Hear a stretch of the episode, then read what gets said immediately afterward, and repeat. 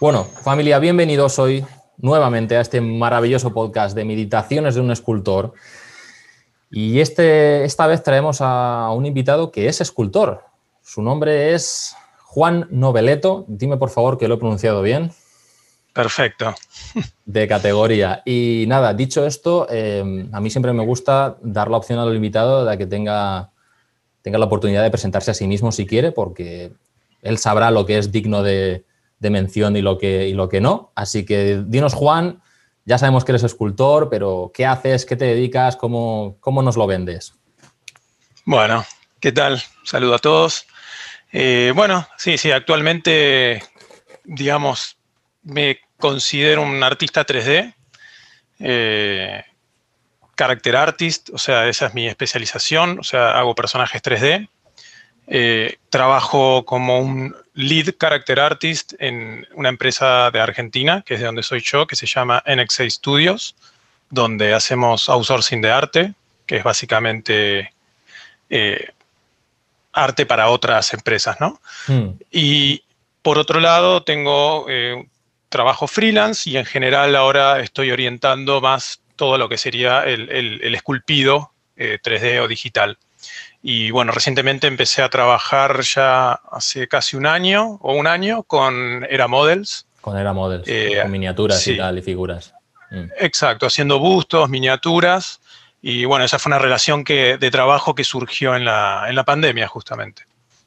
Así que bueno, eso sería como un súper resumen de lo que hago actualmente. Por supuesto, por supuesto. Y, la verdad es que la verdad es que completo, ¿eh? Yo creo que ahí hay, has, dicho, has dicho muchas cosas, ¿no? Eh, en cuanto a que haces figuras, has hecho character artist y tal.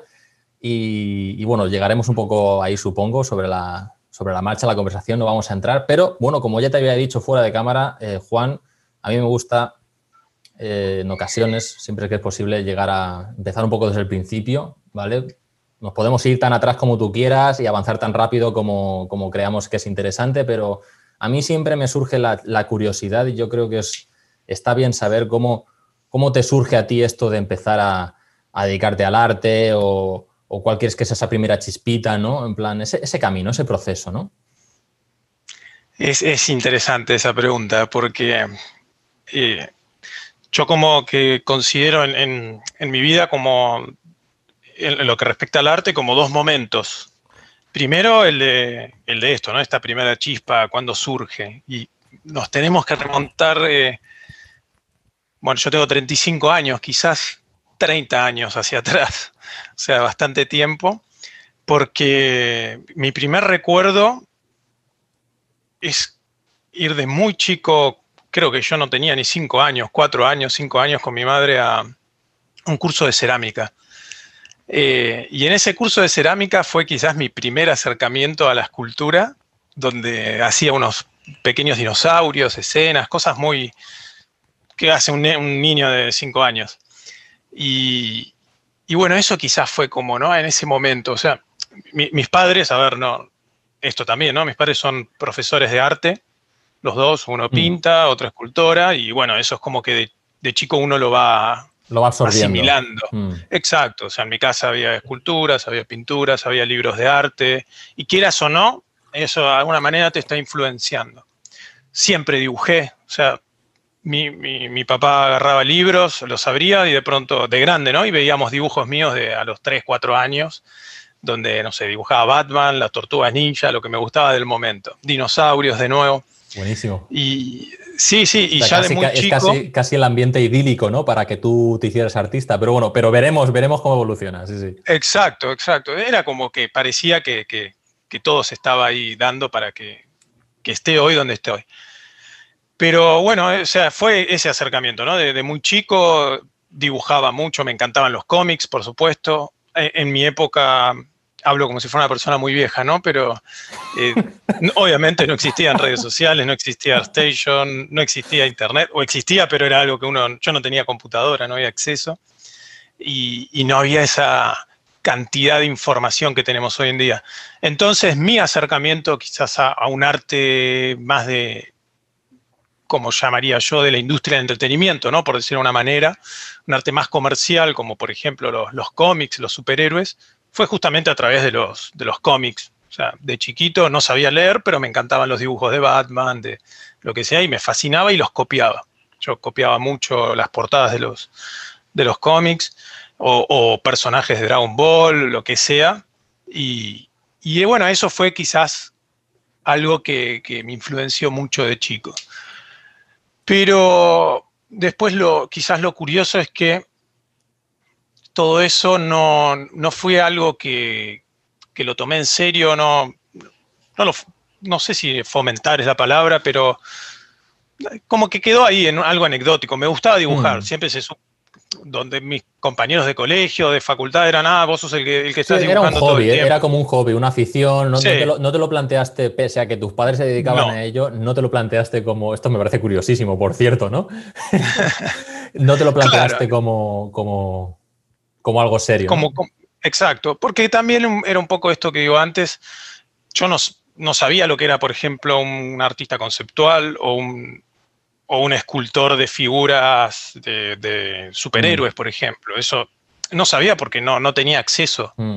Hoy uno abre internet y enseguida mm. puede ver que existe todo ese mundo. Cuando yo era chico, tenía 18 años, no, no tenías acceso a ese tipo de información. Obviamente no sabía lo que era ZBrush o, o Photoshop, nada. O sea, entonces era un poco que no, ni siquiera lo había considerado. Jamás se me hubiese ocurrido trabajar en también un videojuego. Es verdad que a lo mejor tus padres se, dedicaban al arte, pero, pero al ser otra generación de arte, ¿sabes? Ni ellos mismos eran conscientes de hasta qué punto existía esto del 3D, del concept art, ¿no? ¿Sabes? Es como todo muy tradicional, muy de academia y chimpón, ¿no? Exacto, sí, sí, no, no, no estaba contemplado. Mm. Entonces empiezo a mis 18 años una carrera de... Curiosamente era de arte electrónico, la, carrera se llama una licenciatura en artes electrónicas, pero orientado a, como si fuera un diseño multimedial. En esa época usábamos mucho un programa llamado Flash, que era mm. para hacer páginas web. Y, sí, ya no se usa más por suerte. Y bueno, ahí empiezo. Me, he sentido viejo porque yo recuerdo Flash, o sea, no sé por qué. Había una época, lamentablemente, había muchos sitios en Flash. Ya no existen más. el, el, momento, el momento en el que conociste cosas que ya han dejado de existir, ese momento en el que, aunque tengas 20 y muchos o 30 y pocos, ya te sientes viejo, ¿no?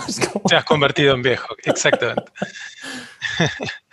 Pero bueno, o sea, a mis 18, 20 años empiezo una carrera de eso y empiezo a trabajar como, en ese momento se llamaba maquetador web, que era como si fuera un, programador HTML, el, que programa una página de Internet, mm. en el Estado, ¿no? en, una, en el Ministerio de Educación de Argentina. Y estoy aproximadamente 8 años trabajando ahí, hasta mis 27 años y medio. Pero a los 26 más o menos, eh, esto recuerden que lo que decía antes, yo siempre estaba dibujando. El horario de almuerzo tenía un, sketchbook, dibujaba, dibujaba, monstruos, lo que sea. Y más o menos eh, a mis 26 años, un compañero de trabajo me dice, che, tienes que conocer este sitio, ZBrush Central. Dice, ahí, está lleno de... Claro, hay monstruos de cosas de las que te gustan a vos. Y claro, y ahí, bueno, obviamente me meto a la página y no podía creer. Y dije, ¿qué es esto? O sea, como no lo vi nunca en mi vida. Y bueno, obviamente mi cabeza ahí explotó. Entonces me puse a investigar un poco más. En ese momento era el, el ZBrush 2.7, creo, o el 3. Madre mía, por favor. No, existía Dynamesh, no existía en absolutamente nada de lo que existe ahora, era todo muy extraño. Eh, y bueno, entonces eh, consigo el ZBrush, otro compañero me, presta una tableta Wacom, que tampoco sabía lo que era en ese momento, no tenía ni la más pálida idea. Y bueno, ahí empiezo a, investigar un poco, a, ver los tutoriales de Nomon, Nomon Workshop, que era lo único que había en ese momento. Eh, sí, era, era, era otra época. Esto en los 90, eran los, eran los 2000, los 2000, eran los 2000, eran, no, los 90, perdona, eran los 2000 y poco. Exacto, sí, sí. Y bueno, eh, ahí es cuando empiezo a descubrir todo este mundo. Eh, pero es como que todavía no entendía si esto era algo... Me sentía viejo, aparte, tenía 27 años, eh, viejo como para cambiar de carrera. Claro. Y no entendía si esto era algo que podía llegar a ser o no. y además sabía que tenía que, bueno, practicar mucho porque eh, requería cierto nivel, ¿no? Pero bueno, entonces pasan dos cosas. Una es que me empiezo a sentir como muy ya aburrido de mi trabajo, como del trabajo de diseñador web, como que no avanzaba, no me, no me veía, me pasaba eso, digo, no, no, me imagino a los 40 años estando acá o a los 35, lo que sea, haciendo esto. Y por otro lado, veía cada vez que este mundo de arte digital era, se hacía cada vez más grande, había, eh, en ese momento había un, un concurso llamado Dominance War, que participaban muchos sitios de arte digital, o sea, era una, cosa increíble. Y veía todo eso y todo eso era como que mi cabeza cada vez eh, giraba más y explotaba. Y decía, bueno, ya fue, tengo que empezar a, tomarme en serio eso y bueno, y ver qué tengo que hacer. Y, decido ese año 2000, ya bueno, habían pasado varios años, 2013, 2012, 13, decido empezar a armar un, portafolio. Digo, bueno, mm. ya sabía que para aplicar a, un, a, cualquier empresa necesitaba mostrar algo. Sí, o sea, que, de alguna eh, manera, perdóname Juan, como que tuviste ahí un año y medio de maduración, ¿no? Como, como desde, desde que te explotó la cabeza y descubriste eso, como que se, aquello tenía que, aquel caldo todavía tenía que estar un poquito más al fuego, ¿no? Para que tú, mientras tú recapacitabas aquello de, ostras, yo me veo aquí haciendo esto 10 años más en, haciendo web, ¿no? Y supongo que ya irías cada vez más curioseando cosas, ¿no? Es como, es como en Matrix, ¿no? Una vez tomas la pastillita ya no, ya no hay vuelta atrás, ¿no? Tomaste la pastilla, ya no podías volver a tu oficina, dijiste, ¿no? El mundo, el mundo ya no es como yo lo creía, ¿no? En fin. No, no, no. No, no, se había abierto unas puertas y a algo, un mundo increíble que aparte eh, empezaba como a explotar cada vez más. Hoy, hoy estamos acostumbrados a sitios como ArtStation o, o en YouTube tener tutoriales de todo, pero en esa época empezaba a, gestarse todo esto y, bueno, y, era como algo cada vez más grande. Había otra realidad también, yo soy de Argentina y, aquí no hay muchos estudios tampoco en los cuales uno puede aplicar. Entonces tampoco es que, no sé, me imagino que en Europa o en Estados Unidos, Japón, esos lugares, eh, hay posibilidades, que quizás hay eventos o hay cosas que a uno lo, lo, acerquen más a este mundo. Pero acá no. Mm. Entonces, durante ese año y medio, em, empiezo a hacer un portafolio con, con, las piezas que iba haciendo. Bueno, en ese, algo que no comenté, o sea, empiezo siendo artista 2D. Si bien ZBrush me había gustado, lo mío siempre en ese, había sido el dibujo, entonces me, inclino más para el lado del concept art. Y bueno, empiezo a hacer eh, personajes, eh, pruebas. Eh, Ilustraciones, de todo, ¿no? Exacto, sí, sí, empiezo a hacer pruebas, envío pruebas a estudios, no, no quedo. Eh, y, bueno, y ahí con un amigo, lo que decido hacer es, bueno, ya que no estoy consiguiendo trabajos, voy a eh, crearme yo mi propio trabajo. Y con él, que era un game designer, hacemos un pequeño videojuego de un, enano que lo va persiguiendo una nube, y bueno, una cosa así media pixel art. Sí, algo sencillo, ¿no? Y tal, claro. Algo sencillo, un juego de plataformas. Eh, y bueno, con ese juego eh, lo, trabajamos todos los sábados y, días después de, horario laboral. Nos quedamos 12 horas todos los sábados, todo el día, dibujando yo, él diseñando las mecánicas del videojuego.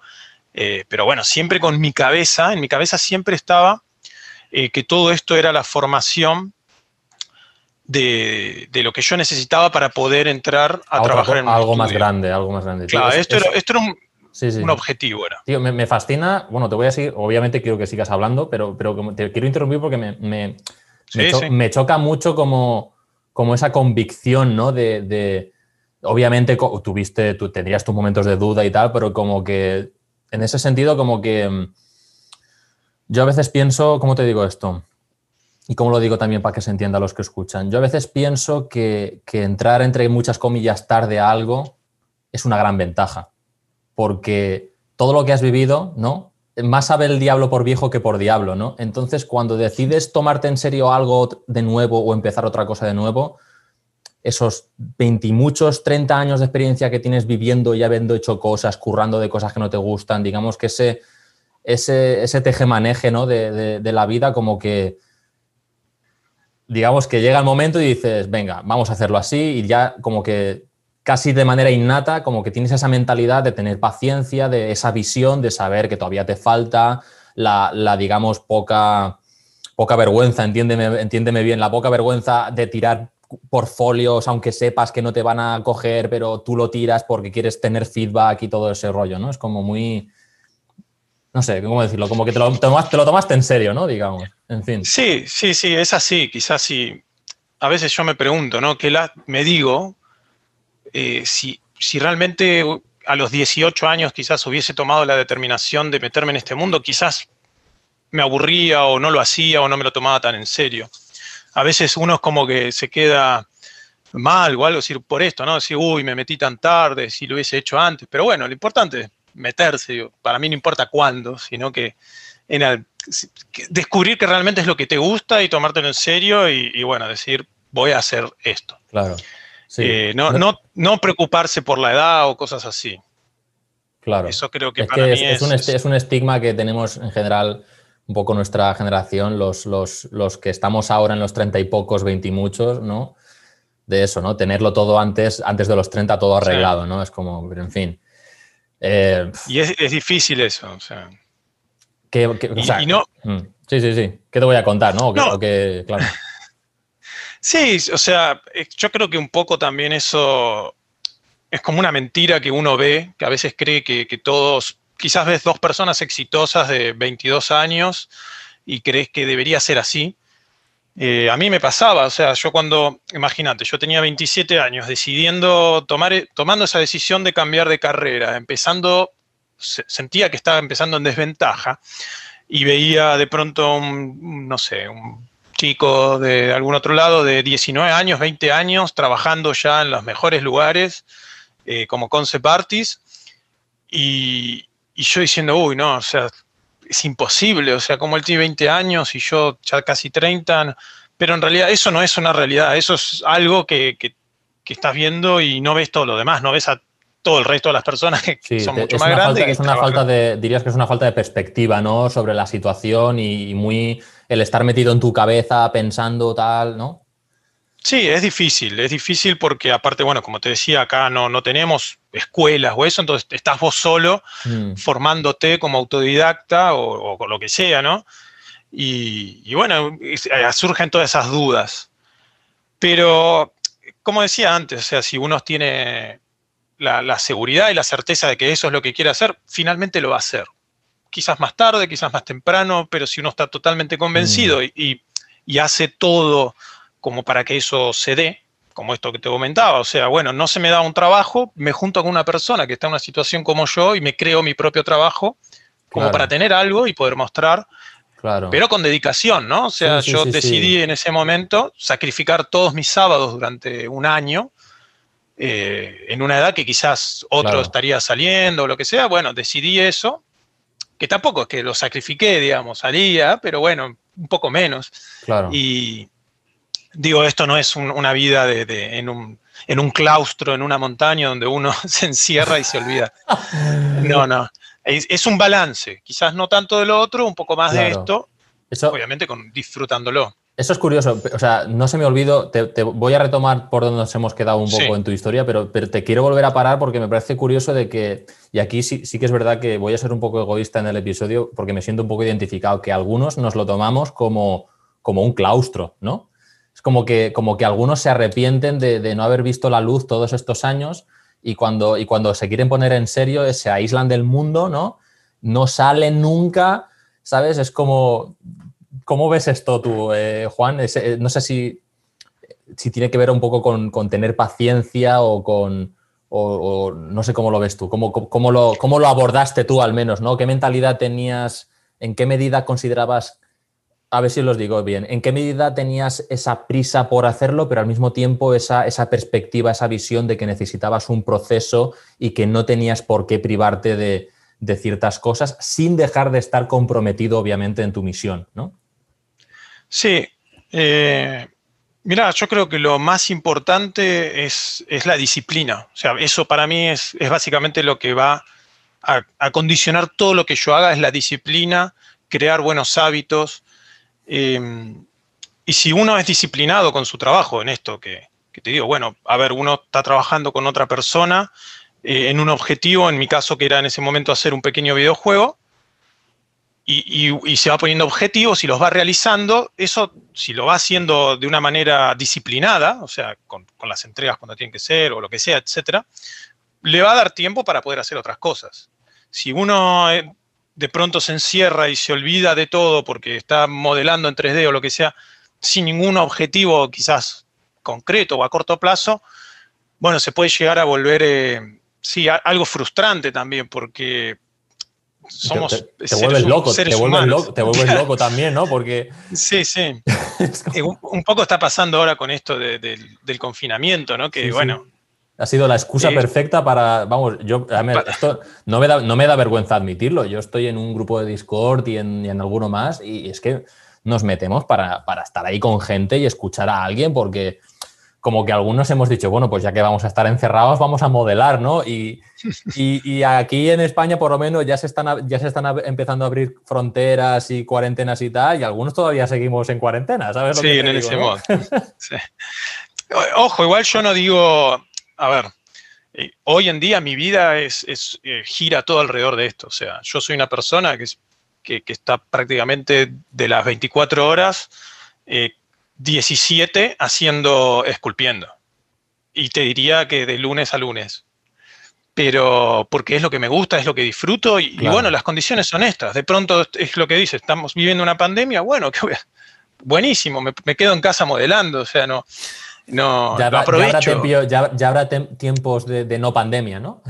Exacto. sí, sí, pero bueno, no dejo de ser un ser social, me, me comunico, o sea, qué sé yo, algo hago, estoy casado, vivo con mi esposa, miramos películas.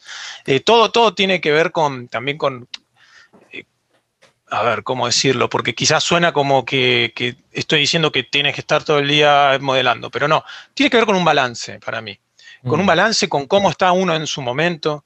A mí a veces me, escriben eh, chicos que están empezando y me dicen, voy a hacer esto, voy a... me muestran planes de cómo aprender. Me dice, voy a estar 12 horas por día, 4 horas todos los días con anatomía, 3 horas con perspectiva, 2 horas con, no sé, iluminación. Y para mí eso no, no sirve porque va a terminar frustrada esa persona, ¿no? O sea, si uno se hace, mete en la cabeza que todos los días tiene que estar 5 horas haciendo algo en particular. Eh, tiene, es lo que te decía un poco antes, que, que tienes que mm. tener como pequeños objetivos, ir cumpliéndolos, o sea, una mm. meta global al final, que puede ser convertirte en, artista 2D, 3D o lo que sea, pero ir armándose un plan un poco más concreto, que no, que no sea algo que lo, termine consumiendo por, todas tus ganas, porque si, si uno se frustra y, se sigue frustrando, al final no vas a querer hacer más esto. Eh, tienes, tienes que disfrutarlo, obviamente poner mucha de, tu parte, disciplina, etcétera, pero bueno, también hacer otras cosas. Sí, sí. Eh, porque creo que a veces también está esa... Yo con el tema de las redes sociales siempre digo que hay que ser muy cuidadoso con, lo que uno ve, ¿no? Y cómo lo, cómo lo toma, sobre todo cuando son personas quizás más chicas, que, que bueno, creen que todo lo que ven en redes sociales es así efectivamente. Porque a veces puede estar esta idea de que tienes que estar 20 horas por día modelando cualquier cosa para ser bueno. Cuando en realidad, como, como la, la regla esta de las 10.000 horas, que yo creo que, es verdad, pero tampoco creo que, funcione igual en todas las personas, en todos los contextos, en cualquier parte del mundo. Eh, quizás una persona con una hora por día que, que esté haciendo prácticas, pero conscientes, o sea, ¿a qué me refiero? Algo, un trabajo efectivo, digamos, ¿no? Exacto, estar una hora frente a un instructor, un video, lo que sea, pero, pero prestando atención, ¿no? Concentrado, sin redes sociales, sin nada que te esté interrumpiendo, con un cuaderno, tomando notas. Esa hora quizás es mucho más válida que ocho horas de decir, bueno, voy a hacer ocho horas de, lo que sea, porque si yo hago ocho horas todos Porque más es mejor y más es más, ¿no? Cuanto más mejor, ¿no? Claro. Sí, y eso en, personas como en, mi caso, por ejemplo, en su momento, que era grande, eh, es muy importante porque no tienes tanto tiempo. O sea, o, en mi caso, en ese año y medio en el que yo eh, tomo la decisión de, tomar esta carrera y aprender, yo tenía 10 horas todos los días que tenía que estar trabajando en, otra cosa que nada que ver. Entonces, ese poquito tiempo que tenía disponible, eh, tenía que ser aprovechado muy bien, de una manera no muy efectiva. No podías desperdiciarlo, tenía que ser aprovechado totalmente, claro. Sí, sí. Pero también tenía una vida y bueno, y tenía que sostener esa vida. Entonces no sé si se entendió todo el concepto, ¿no? Pero... Sí, sí, a ver, luego, luego si quieres, si quieres te, voy, te, lo voy a volver a rescatar porque me he hecho aquí una, una anotación que puede ser curioso, pero si quieres de momento proseguimos por, por seguir avanzando un poco en la historia, que estamos Yo creo que pronto vamos a llegar un poco a la actualidad. Tampoco hay mucho. Sí, no, falta nada. No. no. falta nada. O sea, tampoco es que tampoco es esto el señor. Esto tampoco es el señor de los anillos, ¿no? No, te fuiste a tirar no. te fuiste a tirar un anillo a un volcán, al Titicaca, ni en alguno de estos, ¿no? Nada, nada. No, no, no. Pues nada, simplemente nos hemos quedado en que, en que te pones a trabajar con, con tu amigo en este pequeño juego indie y que tú te lo tomaste como, como práctica de, ser capaz de mejorar en la industria y hacerte tú mejor artista, ¿no? Exacto, sí, sí, era como, como bueno, como si trabajara en la industria, pero... Pero sin trabajar en la industria, ¿no? Exacto. Exacto. es buen, método, es buen método el meterse en la mentalidad de voy a trabajar como si estuvieras realmente trabajando, ¿no? Y así como... Bueno, eso después, si querés lo hablamos más para adelante, sí, sí, sí, para mí es... Vamos, vamos, vamos, seguimos, seguimos. Después lo voy a comentar. Bueno, entonces eh, sí, hacemos este juego, lo terminamos, genera cierta repercusión y, en uno, y bueno, envío, sigo enviando mi, portafolio y en una empresa de videojuegos de Argentina me llaman y me dice, bueno, queremos que trabajes con nosotros. Vimos este juego que, hiciste y vimos que puedes hacer eh, animaciones. A mí no me gustaba animar, pero bueno, lo había hecho para el juego. El, personaje necesitaba moverse. Porque erais dos personas, entonces había que repartirse los roles. Claro, claro, sí, sí. Yo, yo hice todo el arte, la otra persona hizo el diseño, la programación y, qué sé yo. Y bueno, y entonces eh, ahí empieza mi primer trabajo en la industria de, de videojuegos como artista 2D. En ese momento era un artista 2D que, que lo que hacía era hacíamos juegos de mobile para, iPad, iPhone y, bueno, y celulares de Cartoon Network, de Adventure Time, Regular Show, Ben 10. No tenía nada que ver con lo que yo quería hacer como, mm. como artista, porque era un estilo que cartoon, eh, dibujo plano. Pero bueno, fue mi primer trabajo y yo sabía también en mi cabeza, mi cabeza era hacer concept artists de juegos AAA yo sabía que ese paso era necesario para seguir avanzando en mi carrera. Entonces... ¿Tú, crees, o sea, crees realmente a día de hoy de que... No sé, si, voy a empezar a hacer las típicas preguntas odiosas de entrevistador. Em, no, preguntar, preguntar, me encanta. polémico, ¿no? Pero, pero ¿tú, realmente consideras que, habría que pasar por ese aro? Porque, o depende de tu situación, de, de si tú estás en una posición mm, un poquito más de abundancia en la que a lo mejor te puedes permitir como no, trabajar ya y seguir cultivando para entrar directamente a hacer algo más realista, más no triple A, pero oye, que, de ahí a los juegos de móvil, escúchame, hay una distancia un poco grande, ¿no? ¿Sabes? Es como... Eh, sí, está, está muy bien tu pregunta y no, no, creo que sea una pregunta polémica, es una pregunta bastante. lo, digo porque últimamente, y te pasará mucho, que está la típica de. Oye, para entrar en la industria hay que ser generalista, hay que ser el, generalist, el generalista, que esto parece que, ¿no? Parece que sea como, como el caudillo de algún país, ¿no? El generalísimo, el generalista, ¿no? Es como que no, yo, no lo, yo no lo pillo, yo, yo no sé si hay estudios que realmente piden este perfil o es un poco esa barrera como que uno se pone a sí mismo de que no lo tengo muy claro y empiezo por aquí, para hacer un poco de todo y a ver así si me cojon de algo, ¿no? Y, y, antes de que contestes, te lo digo porque yo escuché hace poco a un, hace, bueno, hace poco, hace bastante, a un ilustrador que tiene también un canal de YouTube, que igual lo conoces, que se llama Adam Duff.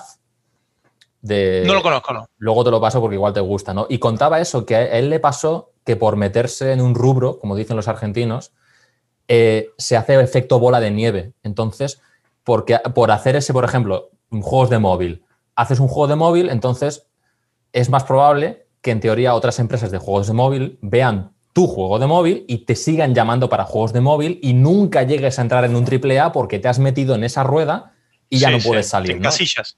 Entonces, pues, pues eso. Bueno, ahora sí, por favor, continúa con. Sí, sí. Mira, a mí me, preguntan muchos chicos también eh, que, quieren empezar a trabajar, que tiene que tener su portfolio, ¿no? Me dicen, su ¿qué tengo que tener el portafolio para, para trabajar. Y yo justamente les, les digo lo opuesto a lo que yo hice. Digo, si quieres hacer personajes, no tengas environments en tu estudio, en tu portafolio. Eh, no tengas, te gustan los monstruos, no tengas, no sé, solamente mujeres. Ten monstruos. ¿Te gustan los monstruos? Haz monstruos. ¿Te gusta eh, vehículos? Haz vehículos. ¿Te gusta hard surface? Haz hard surface. Porque hoy en día se busca eh, especialistas, personas que sean muy buenas en, en un área. No el, o sea, generalista también se va a buscar. Quizás en publicidad termines consiguiendo más fácil trabajo si sos un generalista, porque bueno, haces un montón de, te toca hacer un montón de cosas. Pero siendo alguna persona especializada, por ejemplo, en robots, te gusta modelar robots y hard surface y todo lo que es eh, science fiction, eh, bueno, probablemente tardes un poco más en conseguir un trabajo.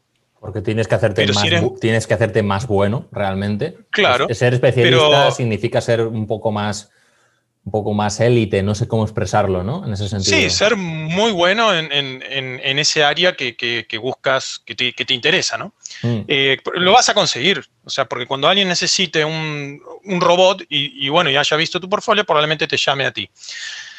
Pero, pero bueno, yo creo que, a ver, muchas veces también lo que pasa es que cuando uno empieza tampoco sabe exactamente qué es lo que quiere hacer cuando sos más chico, ¿no? O sea, quizás en un mm. principio escuché bocha, bocha un montón de, artistas que dicen, no, yo empecé eh, haciendo, no sé, fondos y después me fui a personajes porque me gustaron más los personajes. También creo que está bueno tener... Probar. Como ese, ese pantallazo general de, todas las áreas como para ver cuál es la que te gusta más. Claro, yo, por ejemplo, empecé como todavía no, seguimos con, mi carrera, pero empecé como concept artist, empecé haciendo environments, fondos, mate painting, eh, después hice vehículos y ahora soy character artist. y, me encanta hacer... ¿Qué no has hecho, tío? ¿Qué no has hecho?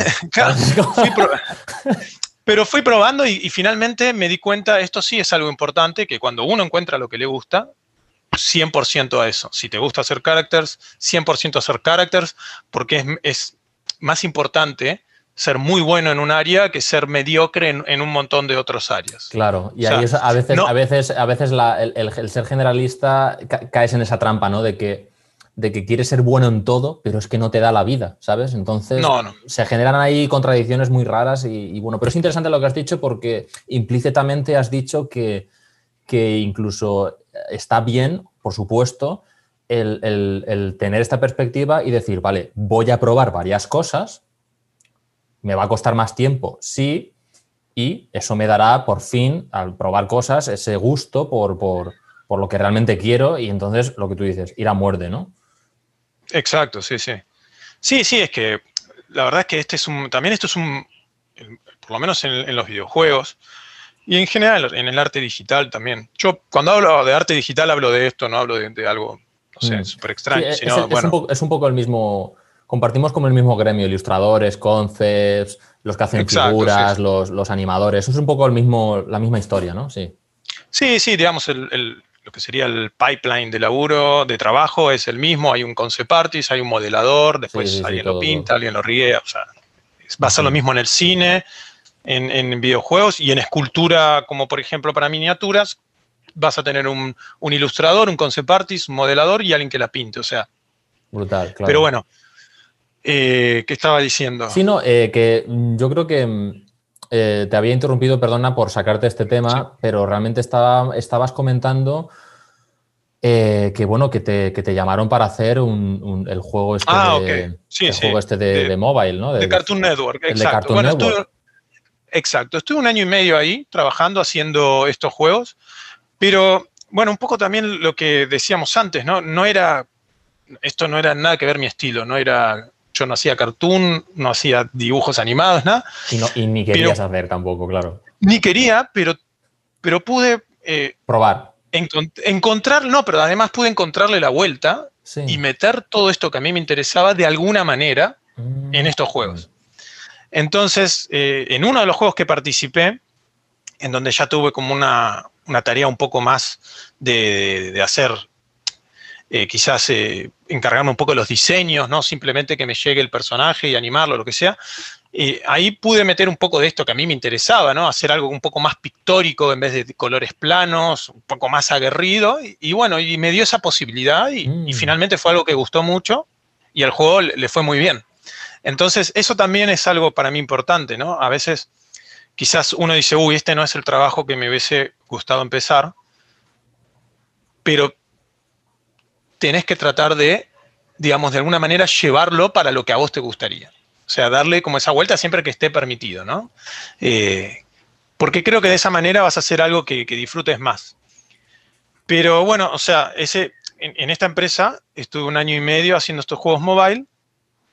Mientras tanto, no es que ahí se esto es otro error, ¿no? También, ¿no? Cuando uno entra a una empresa y, cree que ya, ya está listo, ya, ya estoy en la industria y, dejo de hacer lo que hacía antes. No, o sea, seguir practicando, enfocándose, eh, viendo que, cuál es realmente su interés, ir guiando todo para ese, para ese objetivo. Y bueno, yo seguía haciendo eh, concepts con, con, el estilo que yo quería hacer en un trabajo, que me gustaran. Y así paso al segundo estudio en el que trabajé, que se llama NG de Estudios de Argentina, que es uno muy grande, hacer concept art para un juego AAA. O sea, ellos habían visto mi, mi portafolio y dijeron, che, creemos justo... Tú, trabajaste, trabajaste mientras estabas en este sitio haciendo cartoons, eh, tú casi, mi portafolio seguía creciendo. Como cuando tú tenías el trabajo de diseño y hacías los domingos esto, tú los domingos rehacías tu portfolio para hacerlo más AAA, ¿no? Claro. Exacto, sí, sí. Sí, veía que era veía que era lo que, se, hacía en el momento y, iba para ese lado. Y, bueno, igual fue una casualidad. En la empresa esta en la que entro, el, el concept artist principal de ellos se quiebra la mano en un accidente de motocicleta. Y, él había sido un profesor, un profesor mío de un curso. Venga. Que, que él aparte es una eh, le mando un saludo, si de una de esas casualidades está escuchando el podcast. Mándaselo, cuando luego se lo mandas, le digo, mira, mira, he hablado de ti en este podcast. Para Ignacio, él es un concept artist increíble. Eh, bueno, él había sido mi profesor y me, llama, me dice, Juan, eh, mira, pasó esto y necesitamos un concept artist urgente, ¿puedes venir a trabajar? Obviamente estaba asustadísimo, le digo, bueno, sí, no importa, vamos. Y bueno, y así se dio. Solo voy a suplantar al, al lead, al lead concept, o sea, Estoy tranquilísimo, ¿no? Claro, con algo que nunca había hecho en un trabajo. Así claro, solo, solo, voy a suplantar al jefe que hacía esto, ¿no? tranquilo estoy.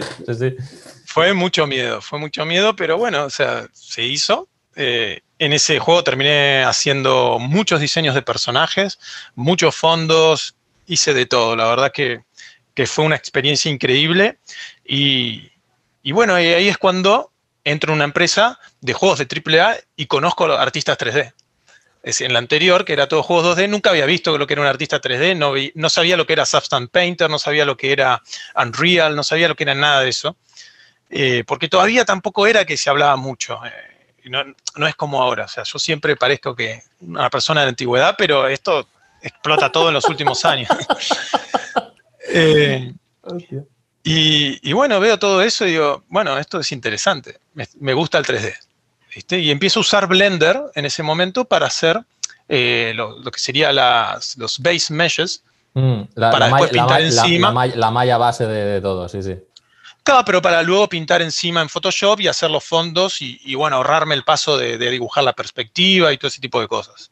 Veía que lo que me daba en ese momento el 3D era una, una herramienta muy ágil era, casi, lo veías como una herramienta más para seguir haciendo 2D, ¿no? Que a, día de hoy se usa, ¿no? De que cogen un modelo, lo, lo pone, le ponen ahí un render con una luz y ya tienen ahí todo, ¿no? Exacto. Sí, sí, bueno, de hecho los personajes los hacía rápido en ZBrush. A falta, de, a falta de un modelo, a falta de un modelo real, te haces tú tu modelo, ¿no? Es como es el, transhumanismo de las bellas artes, ¿no? En lugar de tener al modelo real ahí con el caballete, no, te lo modelas tú en 3D y te lo posas para ti. Increíble, vamos. Para... Sí, sí, realmente es increíble. Y, bueno, y ahí empiezo, ahí empiezo como a, meterme con todas estas herramientas y, cada vez era menos mi trabajo 2D y más 3D, ¿no? Porque estas, estos base meshes que yo hacía para luego pintar encima o, utilizarlo para ver vistas y lo que sea, cada vez los hacía más complejos y, me da cuenta que le hacía menos trabajo como de postproducción en, en Photoshop y me quedaba más integrado con lo que terminaba haciendo en 3D. Total, que al final dijiste, si estoy modelando ya, ¿no? ¿O qué? Bueno, ya está, claro, o sea, listo, o sea, es hacerle una retopología y lo metemos en el juego. Pero, pero bueno, esa, ese es como todo mi camino, ¿no? Y, bueno, ese, en ese estudio estoy también un año y medio y empiezo en el que estoy actualmente, que es NXA Studios, donde empiezo como concept artist, en ese momento para el juego Injustice 2, eh, el, juego de pelea de superhéroes. Y, y, termino ese juego ya y, arranco el próximo proyecto, el Mortal Kombat 11, también como concept artist, pero en el medio, en un momento digo, che, quiero hacer personajes, ya, directamente. Y, bueno, ahí me dan la posibilidad y, ahí empieza oficialmente lo que es mi carrera como character artist. Eh, haciendo esos personajes que no era poco, ¿no? Pero, pero bueno, yo ya tenía un conocimiento que de 3D que, que, bueno, no, no fue como empezar de cero y obviamente tenía eh, el 2D, a mí, a mí me gustan mucho los artistas 3D que tienen un, no sé si un pasado en 2D, pero tienen mucho conocimiento de dibujo, de pintura. Eh, si bien creo que no es acá vamos a meternos en, la polémica aquí también. ¿eh? Vamos a, aquí vamos a, entrar en territorio comanche. Sí, sí, vamos a entrar a, la, a la guerra, pero no creo que para, un artista 3D sea 100% necesario saber dibujar o pintar, pero creo que si tiene eso, si tiene esas herramientas, probablemente, no sé si sea mejor, pero sea muy bueno en algunos aspectos. Sí, yo te, entiendo, te entiendo porque, porque obviamente, insisto, y volvemos a insistir, creo que estamos tú y yo igual de acuerdo, que no es necesario saber dibujar para modelar, pero obviamente, eh, digamos, como todo al final está en la mente, en ese sentido, da igual la herramienta que utilices, el, haber dibujado o el haber pintado te da también esa perspectiva, esa, perspectiva como, como, como, de la obra, ¿no? En general, ¿no? Porque al haber dibujado tú también has tenido que entrenar un poco la visión espacial, incluso mucho más. Eh, también como profesional es mejor porque conoces el proceso de otros, entonces dialogas mejor con ellos. Y, mm, y, también te, da tiempo para estudiar cosas como la composición, que yo por, personalmente también aplico a, las esculturas, el peso visual que tiene algunos objetos, los gradientes pictóricos, de si esto tiene más detalle, la mirada se me va aquí, hay un punto focal, en fin, tecnicismos con los que no vamos a, no vamos a aburrir ahora a nadie, pero obviamente cuenta, cuenta mucho, Juan, claro que sí. Sí, sí, exacto, sí, obviamente todos esos, esos aspectos, esos fundamentos de quizás de, de la pintura o, el dibujo, lo que sea, si uno los tiene, yo creo que finalmente lo que haga lo va a reflejar. Mm. A mí me pasa mucho, por ejemplo, con, las texturas que yo hago en, los modelos míos, que, aplico todo lo que aprendí de pintura y eso me lo han dicho. Me dicen, che, realmente me gusta, no sé, el, contraste de colores, el balance, ¿no? tiene, riqueza, claro, claro. Claro, hay, hay hay todo, incluso mi carrera de arte electrónico que comentaba antes, que no estaba directamente, digamos, relacionada a todo este mundo, me, dio mucha teoría sobre el arte, historia del arte, y, incluso del cine, un montón de cosas que a mí, eso se me incorpora de alguna manera y lo aplico en mi trabajo, o sea, Brutal. Me, da, me da como una herramienta más. Todo esto son herramientas. Eh, yo creo que en el, en el arte 3D, eh, por lo menos en videojuegos, ¿no? En, lo que, en mi experiencia, hay dos tipos de artistas 3D está el. Perdón, eh, que tengo acá mi perro al lado. Eso eh, no pasa nada. Es, imposible que se calle. Bueno, eh, hay dos tipos de artistas 3D. está el artista 3D con un trasfondo artístico, ¿no? Esto que comentábamos recién, y hay artistas 3D tradicional incluso, ¿no? Digamos. Claro, y, sí, sí, obviamente, de escultura tradicional, de, dibujo a mano alzada. vale, vale. Sí, sí, te sigo. Y por el otro lado tenemos artistas 3D hipertécnicos estos tipos que incluso hasta saben algo de programación, programan shaders. Eh, sí, sí, sí. Yo, manejan. Igual, igual, no sé si estamos hablando de lo mismo, pero yo eso lo llamo, lo, llamo el ser, ser nativo digital o no. Es decir, el, que, el que nativamente empezó a hacer arte en, en, algo digital, tipo 3D, programación y tal, es ese grupo y está el otro, el que dices tú, el que, el que tuvo un, un approach, ¿no? un, acercamiento como más, de las, más, de las, bellas artes, digamos. Claro. Sí, sí, sí, totalmente, sí. Sí, sí, y son, y son dos tipos de, o sea, cualquiera de los dos para mí son válidos, eh, o sea, una cosa no quita la otra, pero bueno, es como que lo que uno visualiza. A, ver, por ejemplo, cuando uno, eh, estas son cosas que veo, ¿no? Cuando veo artistas que interpretan un, un concept, es muy fácil darse cuenta cuál es el que tiene un trasfondo artístico y cuál es el que no lo tiene. Eh, enseguida vas a ver que quizás los errores que tiene el concept se lo trasladan al modelo 3D y le falta esa... Reinterpretación. esa reinterpretación, porque aparte un, un, concept no deja de ser 2D y por más que nos den las vistas y lo que sea, uno tiene que interpretar esos volúmenes que, no están o que están sugeridos, esas perspectivas extrañas, o todo eso que, nos, que nos da el 2D, mm, porque el 2D en el 2D uno falsea cosas. El 2D, el 2D es, un, es, un, es un maravilloso trampantojo al final. sí. No tiene más. O sea, es maravilloso porque, porque es bonito, pero al fin y al cabo es, es, un, es un, trampantojo, ¿no? A la, a la, vista, a la percepción humana. Es como, mira, una escena 3D en un papel, ¿no? O en una pantalla, ¿no? En fin. Exacto, sí. Anécdotas aparte, pero bueno. No, no, pero es así, es verdad. Y bueno, y trasladar eso a, a, una escultura 3D eh, requiere quizás tener todo esto que comentaba antes, para poder, quizás para hacerlo, no sé si mejor, pero o, que, o darle esa interpretación quizás más correcta. Mm. Eh, y bueno, eso es algo, es algo que, que lo veo, o sea, que lo noto en, cuando a veces me piden feedbacks o, lo que sea. Eh, es algo que noto y bueno, ahí veo también esta diferencia de dos tipos de artistas 3D. Eh, sí, los, dos, son 100% válidos y yo, yo, yo me considero más del grupo del grupo que, dibujó y pintó y que viene un poco de lo...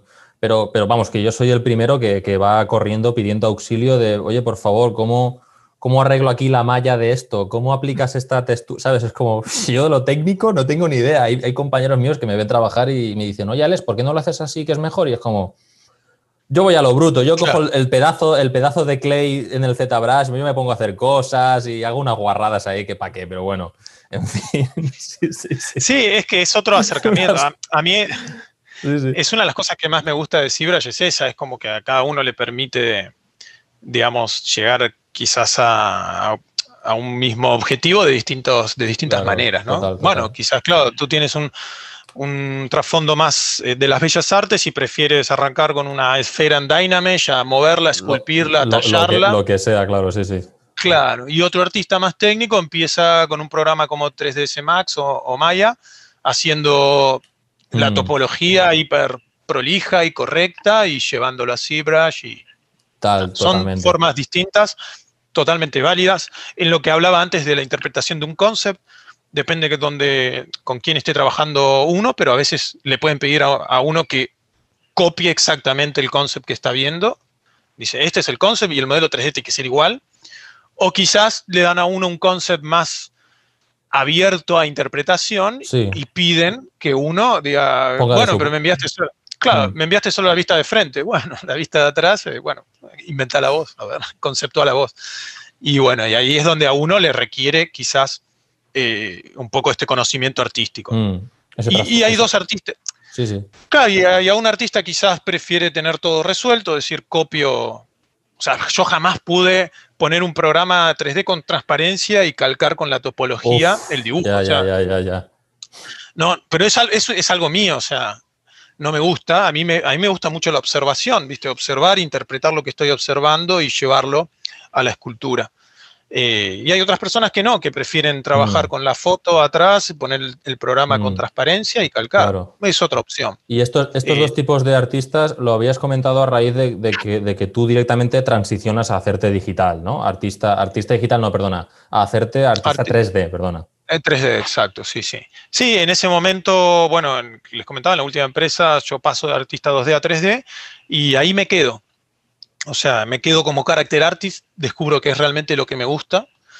Eh, a mí el concept, si bien me gustaba, sentía que no era quizás lo suficientemente bueno o, que no me... Porque esto es algo que pasa también, quizás profesionalmente no me gustaba tanto. O sea, quizás mi idea de hacer concept para, en una empresa de videojuegos no era la que yo tenía viendo artistas en, en Internet. Yo creía que, bueno, eso es otra cosa que veo mucho, o sea, eh, te metes a Station en la portada y ves una ilustración hermosa y dice concept art. Y eso no es un concept, es una ilustración. Es que todo, es, aburrido.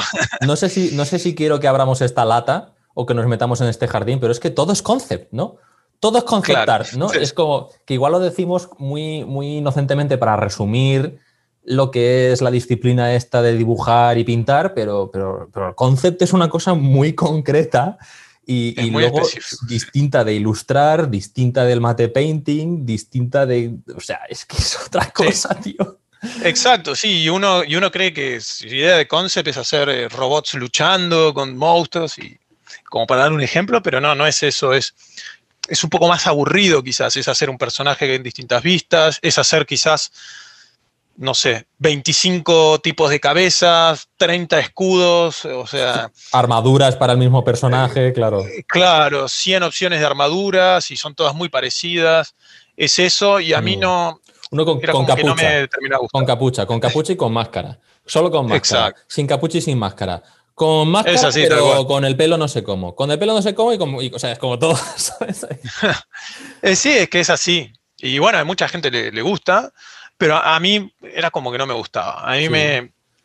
A mí la verdad que el 3D me, divierte muchísimo. O sea, es, es, muy relajante. O sea, yo cuando estoy modelando, ¿por qué lo hago todo el día? Porque me divierte, me, relaja, me encanta, me gusta. A mí me. Yo siempre trabajo, que, bueno, esto es, es, parte del ABC, ¿no? De, de lo, de lo, general a lo particular, ¿no? De grandes formas, bloqueo al, le hago el blocking, que sería un personaje, ¿no? Con, el encaje. yo, creo que, en, castellano se ha perdido esa palabra, pero en, español ha sido toda la, toda la, vida ha sido encajar la figura, eso, ¿no? A mí por lo ah, menos me lo dijeron así cuando estudié en su día, es, vamos a hacer, en primero hay que encajar la figura y una vez está encajada, pues ahí ya empezamos a hacer detalles. Es como, ah, vale, tal, ¿no? Exacto. Bueno, el concepto es el mismo. El, el encajar, yo qué sé, lo que sea. y, y ver todo eso me, me gusta mucho cuando estoy haciendo un personaje y volver a etapas anteriores para ver cómo va evolucionando, ¿no? Cómo empieza con esa que uno al principio lo ve y dice, esto es, esto es horrible, mm. pero después de haber hecho tantos, yo ya sé cómo, yo ya lo visualizo cómo se va a ver casi eh, detallado, o sea, no, no es una etapa de proceso en la cual me siento incómodo, todo lo contrario, al final es casi la que más termino disfrutando, porque el detalle es como, bueno, vas al detalle, vas a cada pieza, le das Sí, pero la, pieza, la figura, la figura es, es, rutina, es rudimentario, ¿no? Al final. Claro. Lo, importante es plantear lo que se sienta bien a esto que hablamos antes, la composición, una pose dinámica, algo más estático. Eh, todo eso es, muy divertido y, es agradable para mí hacerlo y verlo, ¿no? Sí, sí, totalmente. Eh, comparto esa visión, ¿eh? Comparto esa visión. Soy, soy de los que llega, llega el momento de hacer las, las arruguitas y las escamitas y digo, ¡buah! Por favor, porque es, como. Y, es un error muy común ver también a. Eh, que al principio muchos artistas empiezan a, detallar o empiezan por la cara, dándole todos los detalles a la cara, ¿no? Las orejas, la nariz, las cejas, claro. todo. Y, yo quizás la cara no la hago hasta si estoy haciendo un personaje completo, ¿no? O si hago un mm. busto, obviamente sí, pero estoy haciendo un personaje completo, la cara es algo te diría que está de mitad para arriba del final del proceso. Sí, está, está esbozado, están esbozadas las facciones y... Exacto, sí, sí. Sí, pero bueno, nos fuimos ahí para el lado ya más de, sí, no, no, cultura. No, te preocupes, pero sí, sí. Bueno, y, nada, y eso es toda mi carrera, ¿no? O sea... Y, bueno, ah, lo, lo, único, perdóname, que igual ibas a eso, sería comentar porque es mi nicho y, lo tengo que decir, lo siento, es el tema de las figuras, ¿no? Te has puesto a hacer figuras ahora, ahora, a última hora, ¿no? Sí, sí, sí. Bueno. Eh, dijiste, a ver, Juan, ¿qué me queda por hacer aquí en la industria? Hombre, figuras, esta, esta, esta casilla no la tenía marcada. Vamos a hacerlo, ¿no? y hay que, hay que ir viendo todo lo probando, ¿no? Todas esas distintas cosas para ver cuál es la que, como decía antes, cuál es la que a uno más le gusta. Eh, no, el tema de la escultura, la verdad es que. A ver, o sea, me, cuando empieza el boom este de las impresoras 3D, me compro una de estas primeras que eran de filamento. Y obviamente, o sea, imagínense para alguien como yo que de chiquito hacía sus cosas con cerámica o, no existía todo este mundo, porque quizás para una persona de 15 años una impresora 3D es algo totalmente normal. Ciencia ficción, sí, sí. Bueno, ciencia ficción para ti ahora es ciencia ficción, ¿no? Pero, claro. Pero los que, los que, nacen ahora ya con los móviles en la mano, ¿no? Y tal. Eh, es algo, algo más del montón. Pero bueno, cuando surge la impresión 3D dije, wow, o sea, ya está. Es lo que, esto es, quiero empezar a hacer esto. Entonces me la compro y todos los modelos que había hecho empiezo a imprimirlos todos. Tengo ahí una caja un montón. Eh, y, bueno, y veo que además hay todo un mundo ¿no? que se puede trabajar eh, para, para, empresas que venden figuras desde cualquier lado, ¿no? Porque, bueno, simplemente es enviar el archivo y ya está. Y entonces, esto era algo que te comenté un poco antes, que, que bueno, cuando uno tiene, tiene interés de, trabajar, cuando hablábamos de generar su propio trabajo, ¿no? Sí, cuando uno creo que me, lo he apuntado de, igual, igual me equivoco, pero me lo había apuntado como, como trabajar como si ya estuvieras trabajando. Para Exactamente eso. Eh, bueno, entonces digo, bueno, a ver, quiero hacer, quiero hacer una escultura. Quiero hacer una escultura que se produzca, ¿no? O sea, hmm. la, idea mía de, de, poder yo modelar algo y que lo compre cualquier persona del mundo y lo tenga en su, en su vitrina, lo que sea, para mí era algo increíble. Entonces, digo, bueno, voy a empezar a hacer una figura que es el, guerrero ese, tengo un guerrero del, como del caos hecho. Buenísimo. Eh, es el que, es de corner rojo. Sí, sí, sí, sí. Gracias. A mí, yo, esa fue la, tengo que decirlo aquí públicamente, esa fue la figura que me, que me enamoró cuando, cuando nos empezamos como a seguir por las redes y tal, que no sé cómo empezamos, pero bueno. Eh, vi eso y dije, ya está, ya está. Juan, guardado a la biblioteca de artistas favoritos. Bueno, gracias. Y, bueno, con esa escultura mi objetivo era eh, que, bueno, conseguir venderla, que alguien me la compre y producirla. O sea, y la hice pensando en eso. Mm. Hice el render que es tratando de que se vea como una figura de, las que yo veía que me gustaban, que se producían. Eh, busqué cómo hacían las poses, los grosores. O sea, que se vea como, como algo. Como algo eh, producible, algo sí, y que pertenezca a ese mundo, ¿no? Como que tranquilamente alguien lo ve y dice, ah, esto sí, es una escultura que se hizo porque se vendió. Con, con la escala puesta o lo que sea. Y bueno, y, y, y, la, bueno, la publico, eh, genera cierta repercusión y enseguida me, me llegan ofertas de, de, gente diciendo, che, queremos, estamos interesados en comprar tu, tu escultura para producirla. Y bueno, ahí me la, me la compra un estudio italiano y, bueno, por cuestiones de licencia tenemos que hacerle unos cambios, ¿no? Porque esa era Warhammer, pero había que, cambiarla, ¿no? Para que no sea una, figura con licencia.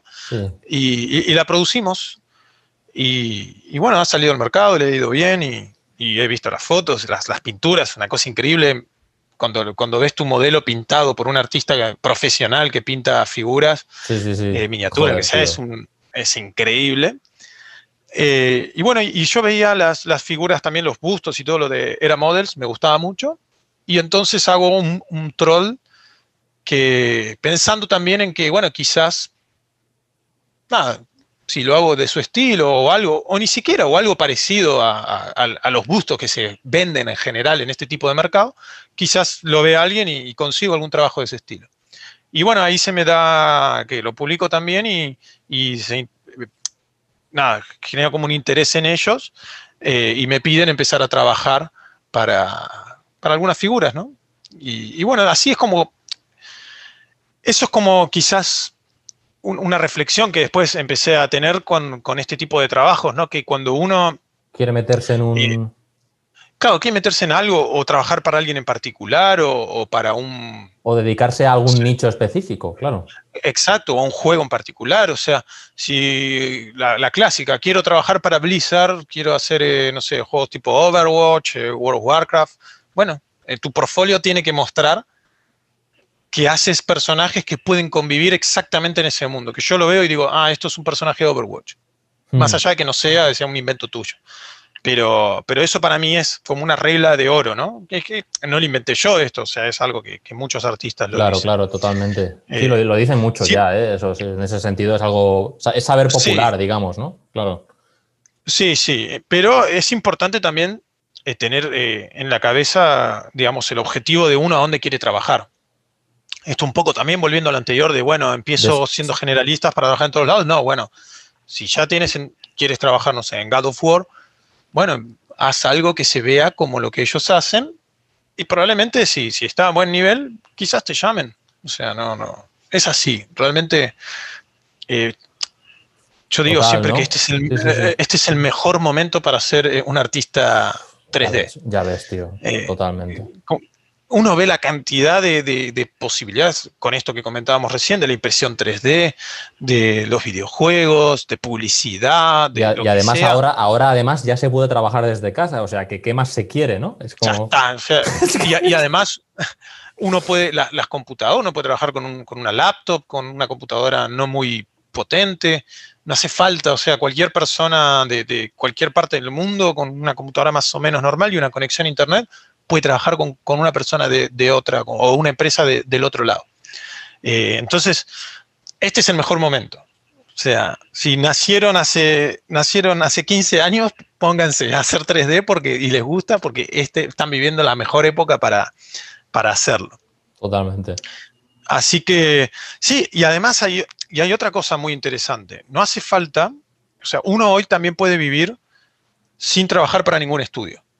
Y ni siquiera como freelance. Uno puede vender sus modelos 3D en, sitios como CG Trader. O sea, es un sitio gratuito donde uno puede subir, mm, no sé, de pronto haces una figura de un dragón, la subes ahí y cualquier persona del mundo la puede comprar e imprimir. De, hecho, yo tengo, tengo, un amigo que está haciendo, lo que pasa es que su nicho es, él hace environments y, props para juegos y tal. Ahora mismo está trabajando para, trabajando para un juego y tal, ¿no? Pero pero digamos que él tenía una tienda en, ya me saldrá, en Unity, tiene una tienda de assets, o sea, de, armas, súper bien.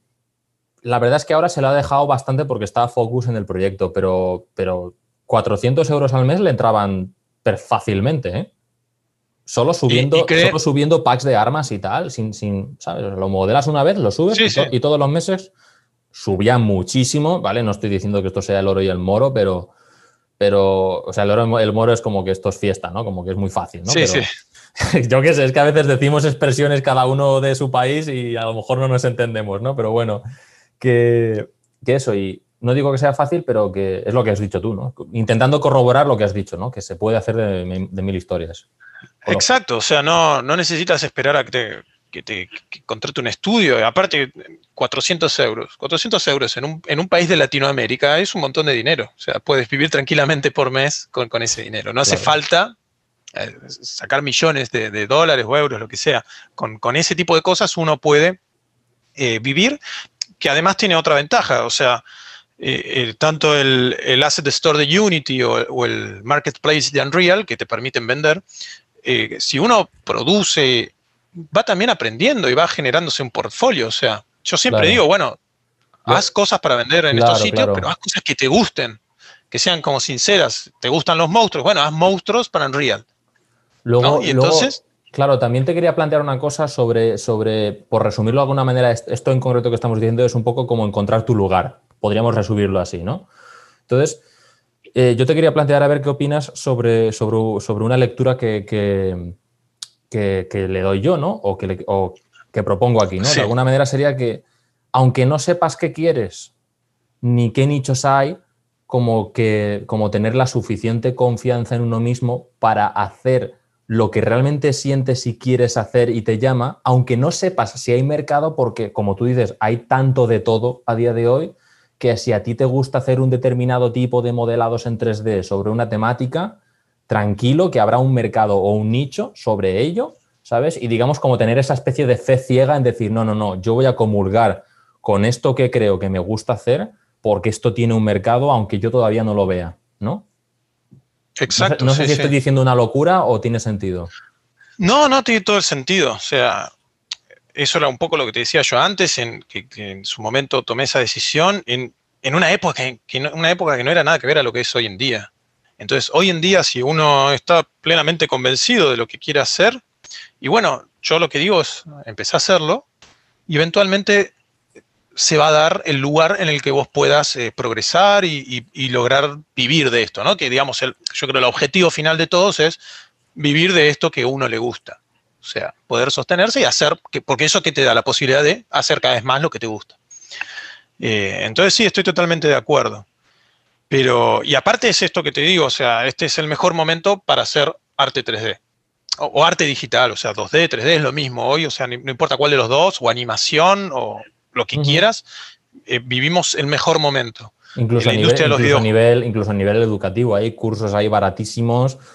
o, lo que, o, lo que, o lo que hacemos algunos, que es directamente preguntar por las redes, oye, ¿cómo se hace esto? Y ya está, ¿sabes? Es como, es como hay veces que... Sí, sí. Y, otra cosa, hoy hay un montón de cursos, pero en español, bueno, en, los en bastantes más idiomas. Cuando yo arranqué no había tanto, era todo en inglés.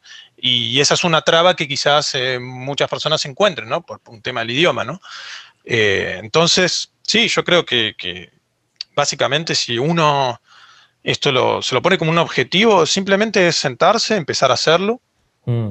y, y eventualmente se va a dar. Claro, totalmente, Juan. Ostras, pues. Ostras, la verdad es que no, te iba a decir, me he quedado un poco sin palabras en ese momento, pero porque, había un par de cosas que te quería comentar. Eh, pero sí, supongo que de alguna manera, por, no liarnos más en este tema, que me parece interesante, ¿no? Pero también es que es, que es un poco como, como algún, algún, otro episodio lo hemos hablado y tal, ¿no? Entonces, por no reiterarnos de alguna manera, pero sí que es cierto que no te da la sensación de que pese a todo, ¿no? Pese a esta, que incluso hay, veces, no sé qué opinas tú de eso también, que hay como sobreinformación, ¿no? ¿No te da la sensación de que, de que incluso hoy que es más fácil las personas, yo me incluyo, ¿eh? que también he estado ahí y tú también, y todos hemos estado ahí, como que pese a todo estamos como más ansiosos, ¿no? Como que, como que lo padeces más, no sé, si no sé si tienen que ver algo las redes sociales, que lo has dicho antes de pasada y no lo hemos vuelto a tocar, o como que parece que ahora, ahora que parece que es más fácil, ¿no? Es como que todos son todos son dramas, no sé cómo explicarlo, ¿no? Es como... Sí, sí, e, esa es como la otra cara de la moneda de la situación actual, ¿no? En la que uno dice, bueno, es un momento en el cual es genial porque hay un montón de, recursos para poder ser artista o lo que sea, pero por otro lado también hay un montón de recursos. Y al haber un montón de recursos, eh, esto un poco lo primero que me comentabas, uno tiene que saber elegir, eh, tiene que lidiar con eso, no sentirse abrumado, eh, una, cosa que me acuerdo me habían dicho en su momento, no me acuerdo qué artista es, que a mí me sirvió mucho, es eh, como cuando sigues artistas, ¿no? ¿no? No sigas a millones porque cada vez que seguís uno dices, ah, me gusta lo que ha hecho este, este, este artista, quiero hacer algo como él. Oh, mañana te metes a Artation, ves el trending, me gusta ese, quiero hacer el, no sé, la mano como la hizo algunos él. Lo llaman, algunos lo llaman en, el, en la jerga de, de, emprendedores, lo llaman el síndrome del objeto brillante. Es como que el, siguiente más brillante es el que, el que voy a por él, ¿no? Y luego aparece otro que brilla al otro lado y es como voy a por ese otro que brilla, ¿no? Es como siempre como... Y entonces estás mareado ahí y te chocas con Sí, como persiguiendo luciérnagas, ¿no? Es una cosa ahí... Exacto. Sí, sí. Entonces, lo que me había dicho era, bueno, concéntrate en, tres artistas, elegí tres y seguí a esos tres. O sea, decí, bueno, quiero ser como uno de esos tres, como en el principio, ¿no? Cuando uno está empezando su carrera. Porque es verdad que a, mí me pasa, eh, leí un libro muy bueno que se llama Enfócate, no sé si lo conoces, lo recomienda Machi Cuchiara. Me suena muchísimo. ¿En inglés cómo se titula? Es Focus. Focus, entonces sí, entonces sí, es que algunos los, los, ve, los en inglés directamente, pero, pero sí, sí, sí, creo que no lo he leído, pero me suena mucho. Es un libro muy interesante, quizás está más orientado a otro mundo, ¿no? al, al de arte digital, pero aplica también. Y, habla un, poco de esto, ¿no? De la, ansiedad que tenemos, esto de, agarrar el celular y, ver eh, notificaciones y, estar todo el tiempo pendiente o mm. scrollear. A veces uno de pronto se da cuenta que está scrolleando un sitio o Instagram o viendo historias de cosas que no te interesan. Eh, Increíble. Y eso es eso juega muy en contra cuando uno se está formando porque te quita tiempo. Y, yo eso lo, sentí en su momento y hace dos años, y ahí fue cuando tomé una determinación. Quizás es muy drástica, pero fue desinstalar Instagram, Twitter, Facebook de mi celular, instalarme un, plugin de Chrome que bloquea todos esos sitios en determinados horarios. Entonces yo tenía solamente media hora por día para poder chequearlos. Eh, y otra decisión que para mí fue muy importante fue dejar de seguir en las redes todo lo que no era interesante para mí. O sea, lo que, lo que no me aportaba. Entonces, ser empecé a seguir. Ser selectivo, con, ser selectivo con lo que consumías, claro. Exacto. Entonces, si yo me, meto a Instagram, solamente veo arte. Si me meto a Twitter, solamente veo arte. Y, además un determinado tipo de arte, entiendo. sí, sí, exacto. Sí, sí. Es como, suena quizás muy drástico, severo, pero bueno, a mí me sirvió. Dejé de estar tanto tiempo con el, con el celular o perdía mm. tiempo. no, pero no, no, lo es. Es que hoy en día, eh, Juan, es que esto es otra cosa que ya, ya no, vamos a entrar porque si no estamos otra hora más, ¿no? Pero es como que, como que tenemos mucha tendencia a polarizar las cosas, ¿no? Y no necesariamente esta decisión yo no la veo radical para nada, ¿sabes? Pero bueno, como siempre estamos un poco en estas narrativas de de tener tiempo para todo, del equilibrio, balance trabajo-vida y tal. Es como que en cuando te vas a un sitio o a otro, es radical, ¿no? Y es como, a ver, no. Este señor nos acaba de decir hoy que se tira sus, 10 horas al día o más modelando y, si pudiera hacerlas más, lo haría más. Es como, ¿qué tiene de malo esto, no? En fin, pero... Exacto, sí. Pero bueno. Sí, sí. Era, bueno, era esto que comentaba al principio, ¿no? O sea, si esto te hace feliz y te gusta, bueno, ¿por qué no hacerlo, no? Claro, tú, mismo, sabrás, tú mismo sabrás, supongo, cada persona sabrá en qué medida es radical, ¿no? Si, si para ti te resulta un padecimiento estar 10 horas, escúchame, estate 8, ¿sabes? Si, si, tú, si, tu cuerpo, si tu cuerpo necesita salir a la calle, ejercitarse o lo que sea, Oye, dedícale tiempo al entreno. Ah, es que entonces no avanzo tan rápido en mi carrera. Pues avanza más lento, ¿sabes? Pero avanza, ¿sabes? Sé feliz, cabrón. No, no nadie te apura. No te tortures, ¿sabes? No sé. Exacto, sí, sí. Sí, eso es así, es tal cual. O sea, y, bueno, la ansiedad me, hace poco me pasó con esto del, NFT, viste que estaba todo el mundo. escúchame. ¿Quieres que, bueno, esta lata la voy a abrir, esta lata la vamos a abrir, porque sí, sí, sí. Bueno, y, dije, bueno, tengo que, se me pasa el tren, o sea, si no estoy ahí, viste, y veía artistas. He, llegado tarde, toda mi, vida he llegado tarde a todo, esta, vez, no me van a pillar, y, ¿sabes? Y después me puse a pensar, dije, estoy perdiendo tiempo con esto, o sea, y me está sacando, o sea, no me... ¿Qué es esto? O sea, viste, cuando te, te, extraes de tu cuerpo y Sí, sí, sí. El, FOMO le dicen. El FOMO, el, Fear of Missing Out, que dicen en inglés, ¿no? Claro, el, miedo, miedo, miedo de, de, perder esta ocasión. Perdérsela. Claro. Y, y, realmente a mí me gusta hacer arte digital, 3D, o sea, esculturas. No, esto no me estaba aportando nada. Entonces, bueno, ahora me alejé, dije, bueno, ya está, está ahí. Además es como que es que llegaste a tener la invitación incluso, ¿no? Que creo que compartiste un día una story, o sea que. Sí, sí. Sí, sí, sí, pero bueno, después es como no, no me interesa. Aparte empecé a ver lo que, estaban subiendo todos y no... Me parece que, no, no digo que, esté mal ni nada, digo, a mí no me interesa y, realmente no me está aportando. Es como que, siento que me está justamente sacando de foco. Claro. Y, bueno, ya está, quedó ahí y bueno, eventualmente veremos qué sucede en el futuro, pero no, no le voy a, no voy a hacer ese frenesí que está todo el mundo ahora porque no, no, no me interesa. Claro. Eh, pero sí, la ansiedad es un, es un problema. Eh, es, un problema, en, yo creo, en todos los aspectos de un artista. Obviamente, cuando empieza una obra, ya quiere verla terminada. Lo que te decía antes, quiere ir al detalle, eh, dibuja los ojos, le da los. agarra el brush de poros de ZBrush y le empieza a dar los detallecitos de la cara y quizás lo apuró y eso está mal, se ve feo. Eh, y las redes sociales no ayudan. Es, es, realmente, para mí es algo que hay que tener mucho cuidado mm. y, saber controlar. Es, es, útil, obvio. Porque, porque obviamente, como, como le dije a, otro invitado que estuvo aquí, a, Raúl, Raúl La Torre, que creo que también lo conoces. Sí, sí. Y, y, nada, y dijo algo, dijimos algo muy parecido, que bueno, es útil tanto en cuanto tú y yo, por ejemplo, estamos hablando gracias a las redes, pero claro, de ahí a el dump scrolling este, el estar ahí, en fin. Hay un término medio ahí que es muy difícil de escribir porque es eso, un término medio, ¿no?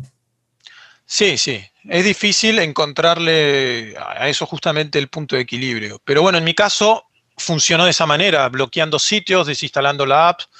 Eh, y, no es que dejé de estar, o sea, estoy obviamente, pero lo que no estoy es muy, tanto tiempo eh, haciendo nada, ¿no? Perdiendo tiempo scrolleando, sino que lo uso como una herramienta más que nada de promoción de mi trabajo. Y para comunicarte con algunos artistas cuando te interesa. Claro. Y compartir algún feedback o algún comentario y poco más, claro. Exacto, sí, sí. Es para eso y nada más.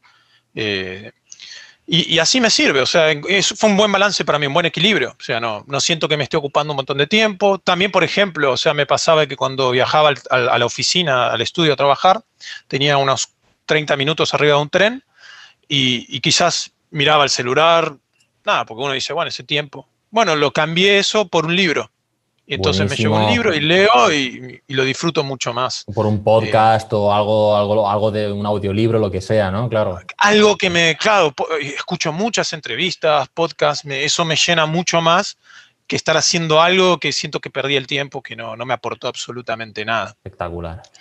Eh, pero sí, otra cosa que iba a comentar antes, que me olvidé de, mi carrera, que me sirvió mucho y que recomiendo, son, son los challenge. Por ejemplo, en el caso de ArtStation, eh, yo todo esto, digamos, lo digo para, para las personas que en general eh, tienen, están empezando y están escuchándonos, bueno, ahora no, cuando, cuando escuchan el podcast, eh, que tienen esas dudas, ¿no? Bueno, ¿cómo empiezo? ¿Cómo me meto? ¿Cómo me hago conocido? ¿Qué hago en mi portfolio? Me, da la sensación además de que tú ya te sabes cuáles son los, top five questions que es de todo este rollo, ¿no? Así claro, porque yo lo, lo, comento porque yo tuve esas preguntas y me las han respondido en su momento y también por, por haber tropezado con un montón de otras cosas. Y ¿Cómo, bueno, ¿Cómo entro en la industria? ¿Cuál es la mejor manera? ¿Qué recomiendas? ¿Qué trabajos hay que hacer? Porque hay algo, por esto que decíamos, ¿qué tipo de trabajo tengo que hacer? ¿Cómo conseguiste oh. el no sé qué? ¿Cómo lidias con la frustración? ¿De dónde sacas la inspiración? Bueno, ¿qué tableta usas? Yo qué sé. ¿Qué, brushes? Eh, cuando hacía Photoshop eran qué brushes y ahora qué tableta y qué, placa de video. Eh, pero bueno, a ver, no voy a mentir, pero yo he preguntado qué brushes usaba otro eh, artista. yo también, ¿vale? O sea, nos reímos aquí entre todos, pero todos lo hemos hecho. Es, como, yo lo veo en los músicos cuando preguntan, no, ¿qué, guitarra no usa Steve Bay? O a mí, porque me gusta, es, o Joe Satriani. Y, y uno cree que quizás comprando la guitarra que usa ese guitarrista súper virtuoso va a tocar de la misma mm. manera. Y la verdad es que no. O sea, la, herramienta tanto no importa, sino la, habilidad, la experiencia, etc. Exacto. Pero bueno, eh, lo que quería decir antes es que una buena manera de hacerse conocer es, justamente los challenges tipo el de ArtStation, el de QBrush. QBrush tiene uno que se llama Artwork, que es muy, Artwork creo que es, que es muy bueno. Y, y por qué yo recomiendo mucho los challenges? Eh, por ejemplo, para un artista 3D, porque tienen dos cosas que para mí son muy muy interesantes que se dan en la industria. Una es trabajar con un deadline. Eh, con, una, fecha límite. Exacto, con una fecha límite. Y otra que trabaja en una fase de producción donde hubo una, una fase previa de preproducción, que en el caso de los Challenger Station es el diseño de un personaje, un concept, lo que sea. Mm. Entonces es una forma muy parecida, no digo que sea así exactamente, pero que a uno le va a disciplinar en, cómo se trabaja eh, profesionalmente. Pero además de todo eso, que para mí es súper importante, vas a obtener dos cosas a cambio. Eh, es tres quizás, exposición, feedback de otros artistas y finalmente lo que el gran premio para mí que te llevas es una pieza en tu, en tu portafolio. Entonces, creo que claro, es un win-win, ¿no? Es una situación en la que ganas o ganas. Eh, y, y, bueno, entonces esa yo creo que realmente cuando los veo, eh, se los recomiendo a muchos artistas, digo, che, metete acá que, al fin de cuentas en 60 días terminas con una pieza de portfolio súper interesante. Eh, luego ArtStation hace trending a, todos los... A, todos los, los que participaron. los que han participado y terminaron. Entonces es muy, muy importante para dar exposición. Que yo sí creo, muchos dicen, bueno, esto puede ser controversial también, no, no importan los likes, los followers, a ver, obviamente uno no tiene que hacer su trabajo por likes o por followers. O sea, eso es algo que no me gusta para nada, ver eh, artistas quizás muy, muy importantes, muy grosos, como decimos acá, mm. eh, que suben cualquier cosa. Bueno, estoy, no sé, en el café haciendo un modelo para tener likes o lo que sea. Eh, pero sí considero que, por ejemplo, en sitios como ArtStation, cuantos más likes tienes o followers, eh, eso hace que sea trending y tenga visibilidad. Al fin de cuentas. Es que, exacto, es, es, que, es que ArtStation es que es otra plataforma que es otro mundo, ¿sabes? De hecho, hoy, hoy tengo, tengo un muy, muy buen amigo amigo, eh, muy, a ver si lo digo bien, Tengo un gran amigo, lo he dicho distinto. Tengo un gran amigo que me ha dicho, voy a meter en ArtStation, él está haciendo ilustración tradicional con carboncillo y tal, y me dice, ¿Hay alguna manera así, algún consejo, ¿no? Como, como en Instagram, ¿no? Algún truco así de SEO, rollo que si los hashtags, mm, el número de hashtags, la hora de publicar, mierdas Y yo le dije, mira, sinceramente, ArtStation probablemente sea la plataforma más amable para los artistas porque tiene todo lo que podrías pedir y te aseguro que en trending no salen mierdas. O sea, si es bueno tu trabajo, va a salir y es muy agradecida. Obviamente, si eres pro, se supone que dicen que tienes más exposición, pero bueno yo no soy pro ni nada y me han sacado en trending, otras no me han sacado, pero porque por lo que sea, pues la figura no tenía más, no tenía más repercusión. Pero en ese sentido tienes mucha razón, que ArtStation lo ve una plataforma agradecidísima y aquí el tener más exposición sí que se traduce en, trabajo, ¿sabes? Eh, probablemente sí, o sea, uno, a ver, eh, esto que decíamos de que es un buen momento para ser artista 3D, no es que es una idea que la tenemos nosotros dos acá nada más. En todo el mundo hay millones de artistas en este momento. No, me digas eso, Juan. Yo pensaba que estábamos aquí tú y yo revolucionando el mercado, tío. Claro, y no se lo dijimos a nadie. Eh, eh, en todo el mundo hay, y bueno, entonces, a ver, seamos sinceros, está un poco sobresaturado. Por suerte todavía hay mucha oferta, hay muchísima oferta de trabajo. Yo creo que hay más oferta que, cantidad de artistas, por suerte, porque todo el tiempo ves empresas buscando. Eh, pero bueno, justamente eh, destacar cuando uno llega al trending o, lo que sea, eh, quiere decir que, bueno, su trabajo está siendo visible, ¿no? Y, muchos reclutadores o, supervisores o lo que sea, artistas, se meten a Station, a la portada, y si ven algo que llama la atención, lo abren y dicen, bueno, a ver quién es esta persona, y se interesan. Entonces, es importante.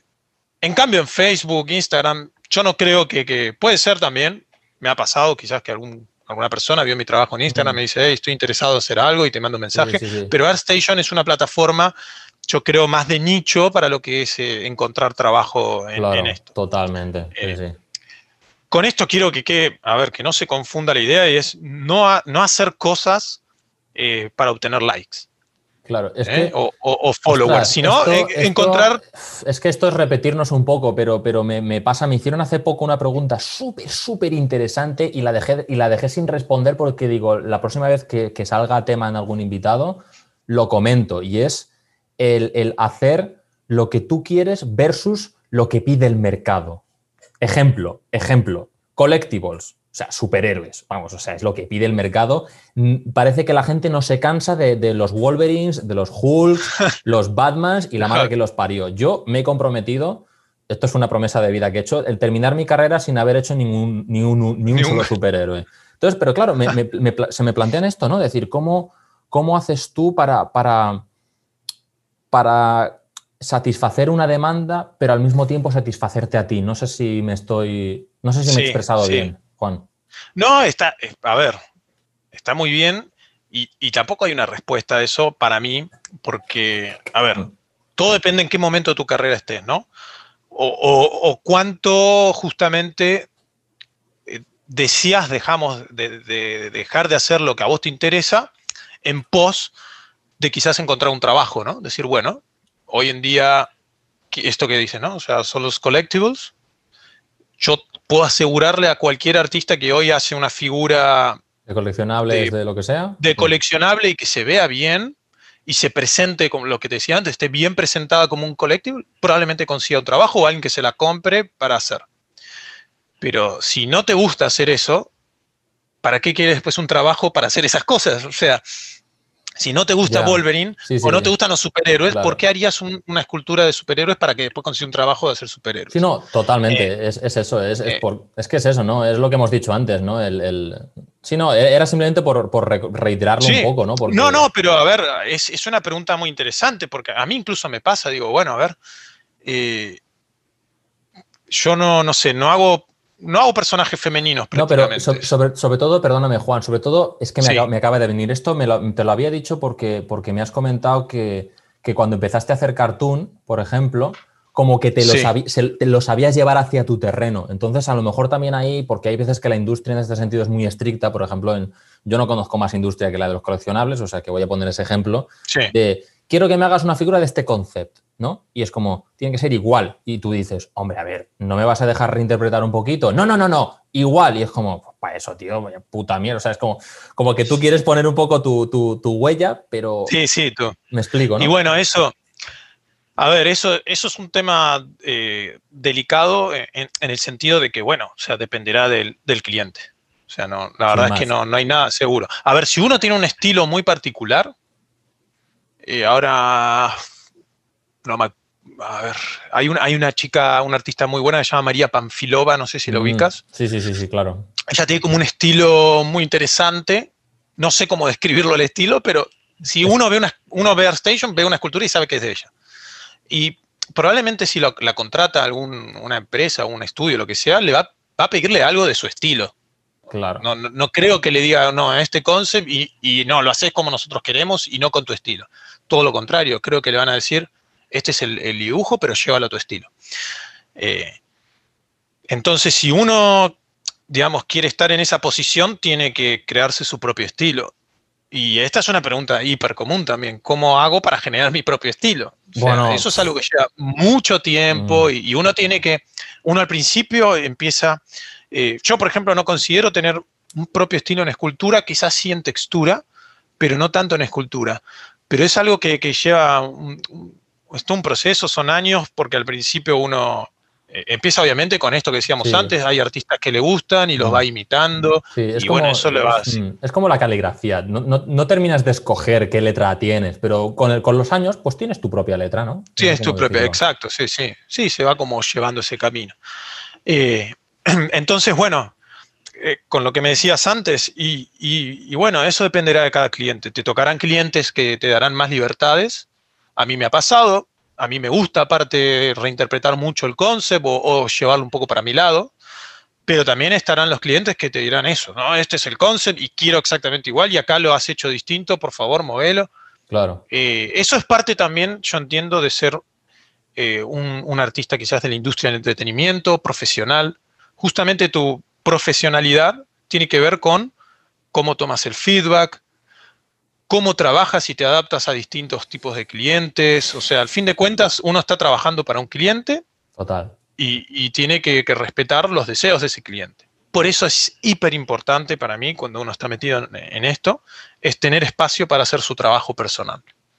Eh, no, no puedes solamente tener el trabajo profesional de, lo que haces en, el día a día, sino que es importante tener el, tuyo donde puedas expresarte y hacer lo que quieras, romper todas las reglas. Si lo, necesitas, claro, porque ya te digo, puedes o estar cómodo haciendo eso o realmente tener la suerte de que, de que, lo mismo que te gusta a ti es lo, por lo que se te paga, ¿no? Claro, exacto. bueno, esto, también desmitifica muchos conceptos, ¿no? De, esto de la pasión, de hacer lo que te gusta, ¿no? Porque además tú que has, como que te has movido en muchos sitios, ¿no? Yo supongo que eres apasionado de todo, pero que tampoco has, no sé cómo decirlo, ¿no? Como que no no te aferras, ¿no? Como no te aferras emocionalmente a, una técnica o a un estilo de Dios mío, yo quería hacer, dedicarme a la ilustración y ha acabado siendo 3D, qué horror. Oh, y es como, no, es como tú has trabajado de esto, de una cosa, de otra, te gustaba más, te gustaba menos, pero como que lo has llamado, yo creo que lo has llevado por la impresión que me da, vamos, que lo has llevado muy sanamente eso, ¿no? Has pasado por todos los rubros y todos con mucho interés. No sé cómo, lo veis esto. Sí, en,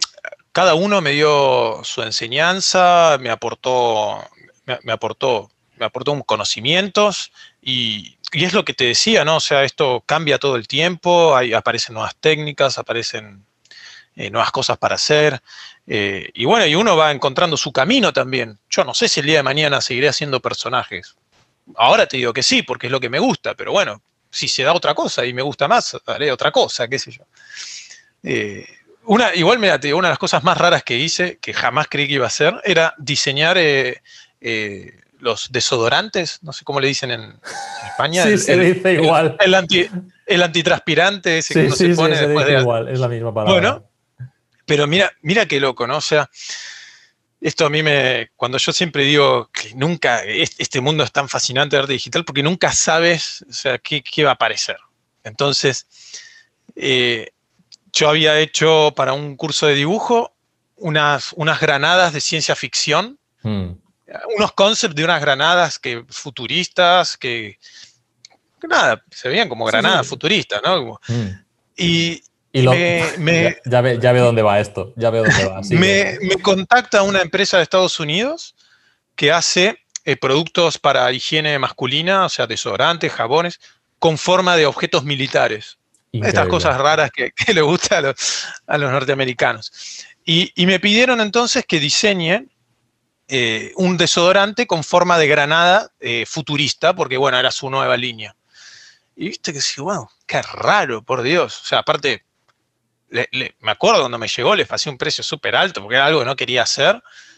Y, me aceptaron, me pagaron de, antes de hacerlo. Bueno, aquí tienes el dinero. Sí, sí, es la, la, clásica de, bueno, es, eh, voy a, yo recibo bien el trabajo remunerado, pero no me gusta hacer esto, voy a poner un precio caro.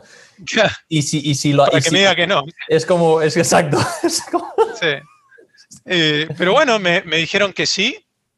Me enviaron un par de indicaciones, ¿no? De cómo tenía que ir la tapa, o sea, muy sencillo, de dónde poner el corte de, y les mandé el trabajo, habrá sido dos días de trabajo, que al final lo terminé disfrutando, ¿no? Porque dije, wow, qué cosa rara, ¿no? O sea, hacer un desodorante era algo que en mi vida imaginé que iba a ser.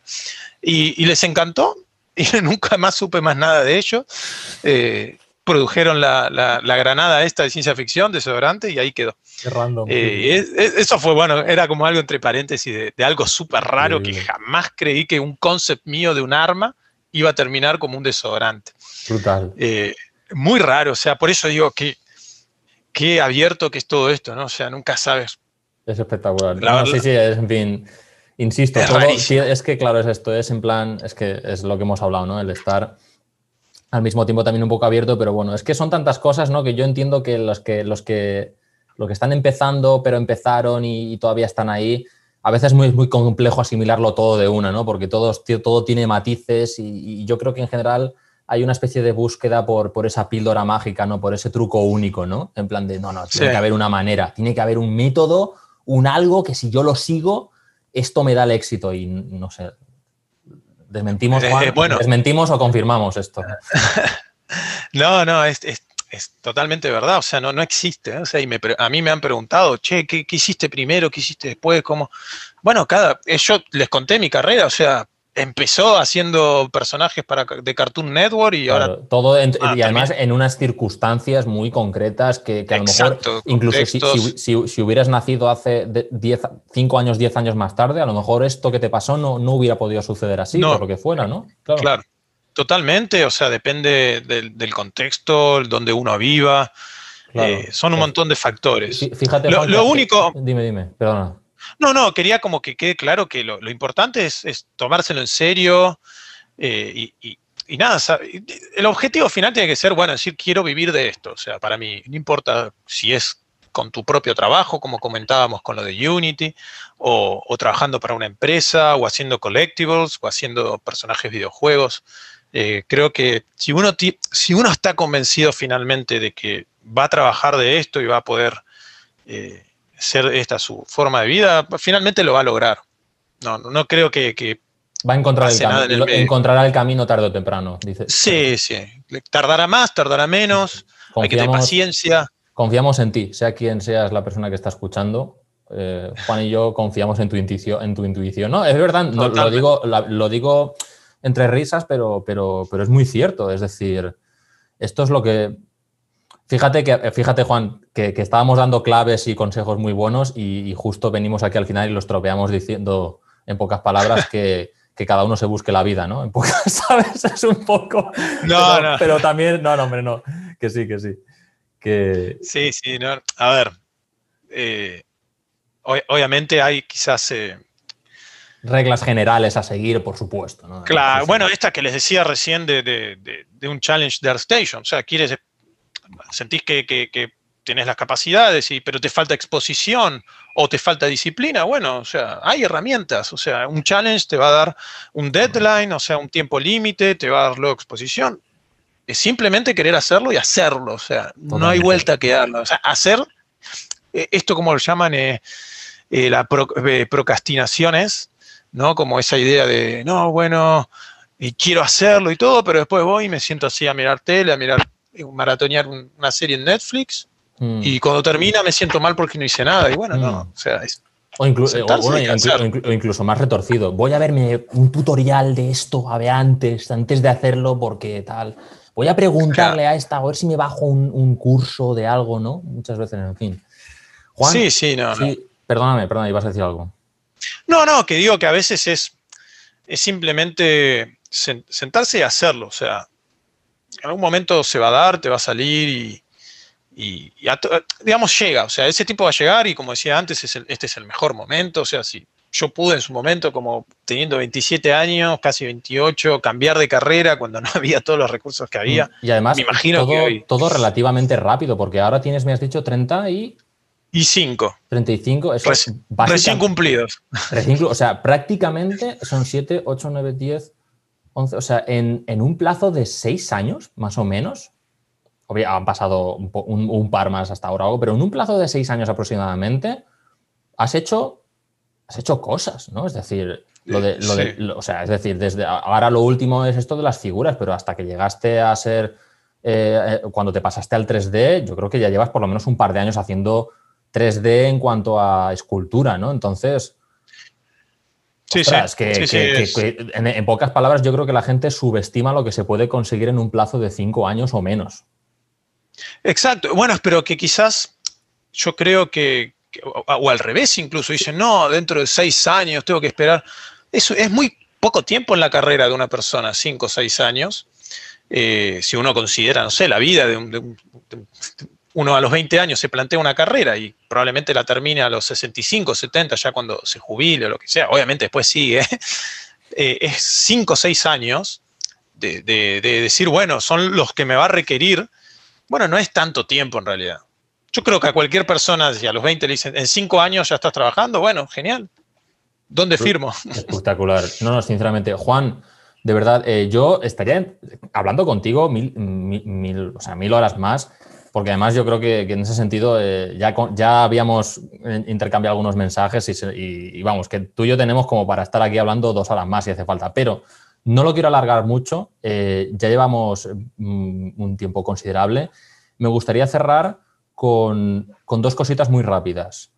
Dale. Eh, que esto, esta, de momento no, no, la había preguntado hasta ahora, así que te vas a estrenar, porque además lo has comentado antes y yo, y yo creo que, sí, no, lo has comentado antes y yo creo que, que está bien un poco ver, a muchos nos gusta ver, ver esa intimidad, entiéndeme bien, por, por hacernos una idea o de, cómo es un poco la vida, ¿no? De, un artista que se dedica ya full time a esto, porque has dicho que tú te dedicas a hacer esto todos los días, eh, más de 10 horas. Entonces, la cuestión ahora breve es cómo es un día de tu vida normal con, con ese balance de vida-trabajo y todo lo que conlleva, ¿no?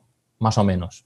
O sea, y también porque has hablado de la disciplina antes, que eso es yo por lo menos confieso que es, una tarea que tengo muy pendiente. Así que, sin más, ¿cómo, cómo es la vida de... ¿Cómo es un día en la vida de escultor de Juan Alberto?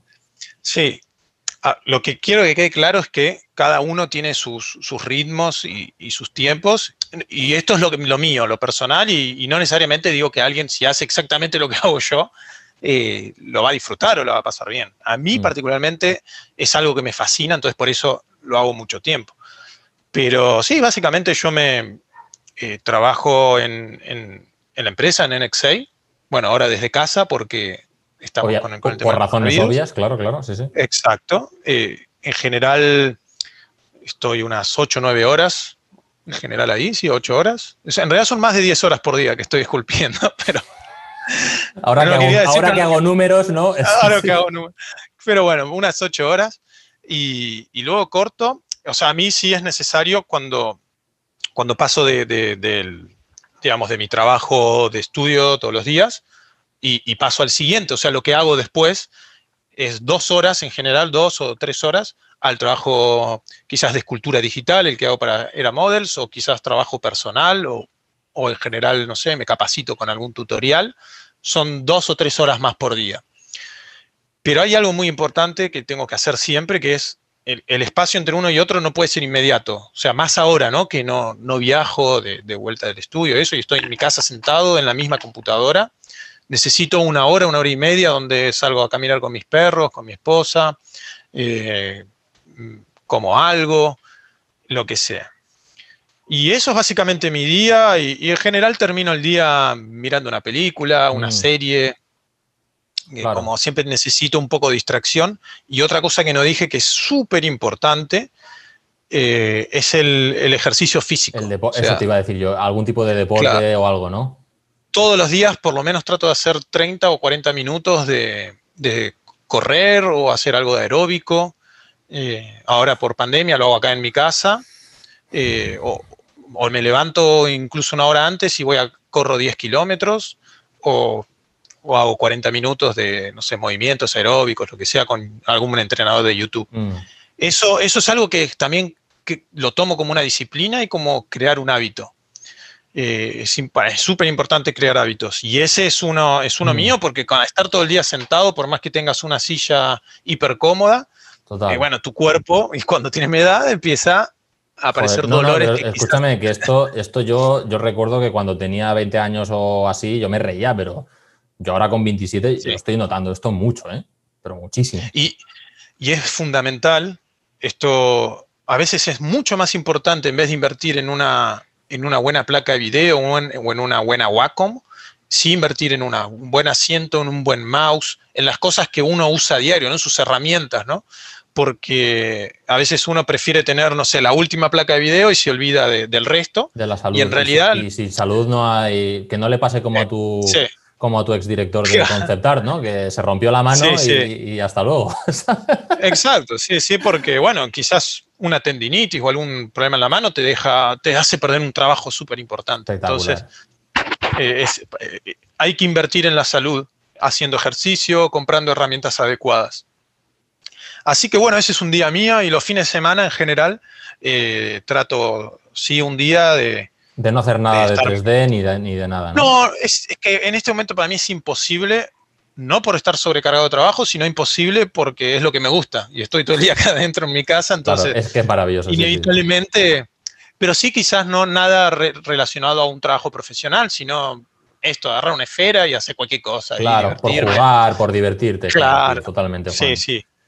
Y eso para mí es, es, muy importante. Juan, la última, perdona, perdona que te interrumpa, pero es que no te quiero robar más tiempo, así que intento, intento ser breve. Em, la última, esta ya sí que es cerrar, para cerrar, para cerrar. Esta, no sé si algún día la cambiaré, pero esta es mi, pregunta de cerrar episodios. Eh, ¿Qué le dirías, Juan, a tu, a tu yo del pasado, de hace cinco años, por ejemplo, o de hace tres?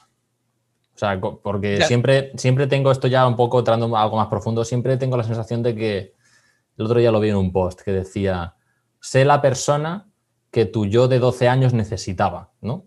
12 años, 18 o 20 o, esa etapa en la que ah. dijiste, en la que digas, joder, aquí, aquí me hubiera gustado encontrarme con mi yo del futuro y que me dijera, tranquilo, o cuidado, o lo que sea.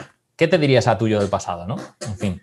Bueno, a ver, voy a elegir a, mi, a mi yo de, los 27 años, ¿no? Que fue el que tomó la decisión, que, se, que, me la jugué ahí en un punto porque dejé de estar en un trabajo en el cual me pagaban muy bien, trabajaba menos horas, tenía muchas vacaciones y me arriesgué a uno que no, pero que era en pos de mi sueño. Nada, volvería y le diría, hace todo exactamente como lo hiciste, o sea, tener ese, ese objetivo en la cabeza, no importa, o sea, no te preocupes por el tiempo, tarde o temprano las cosas se van a ir dando. Es, es, o sea, seguí tu sueño, o sea, es fundamental.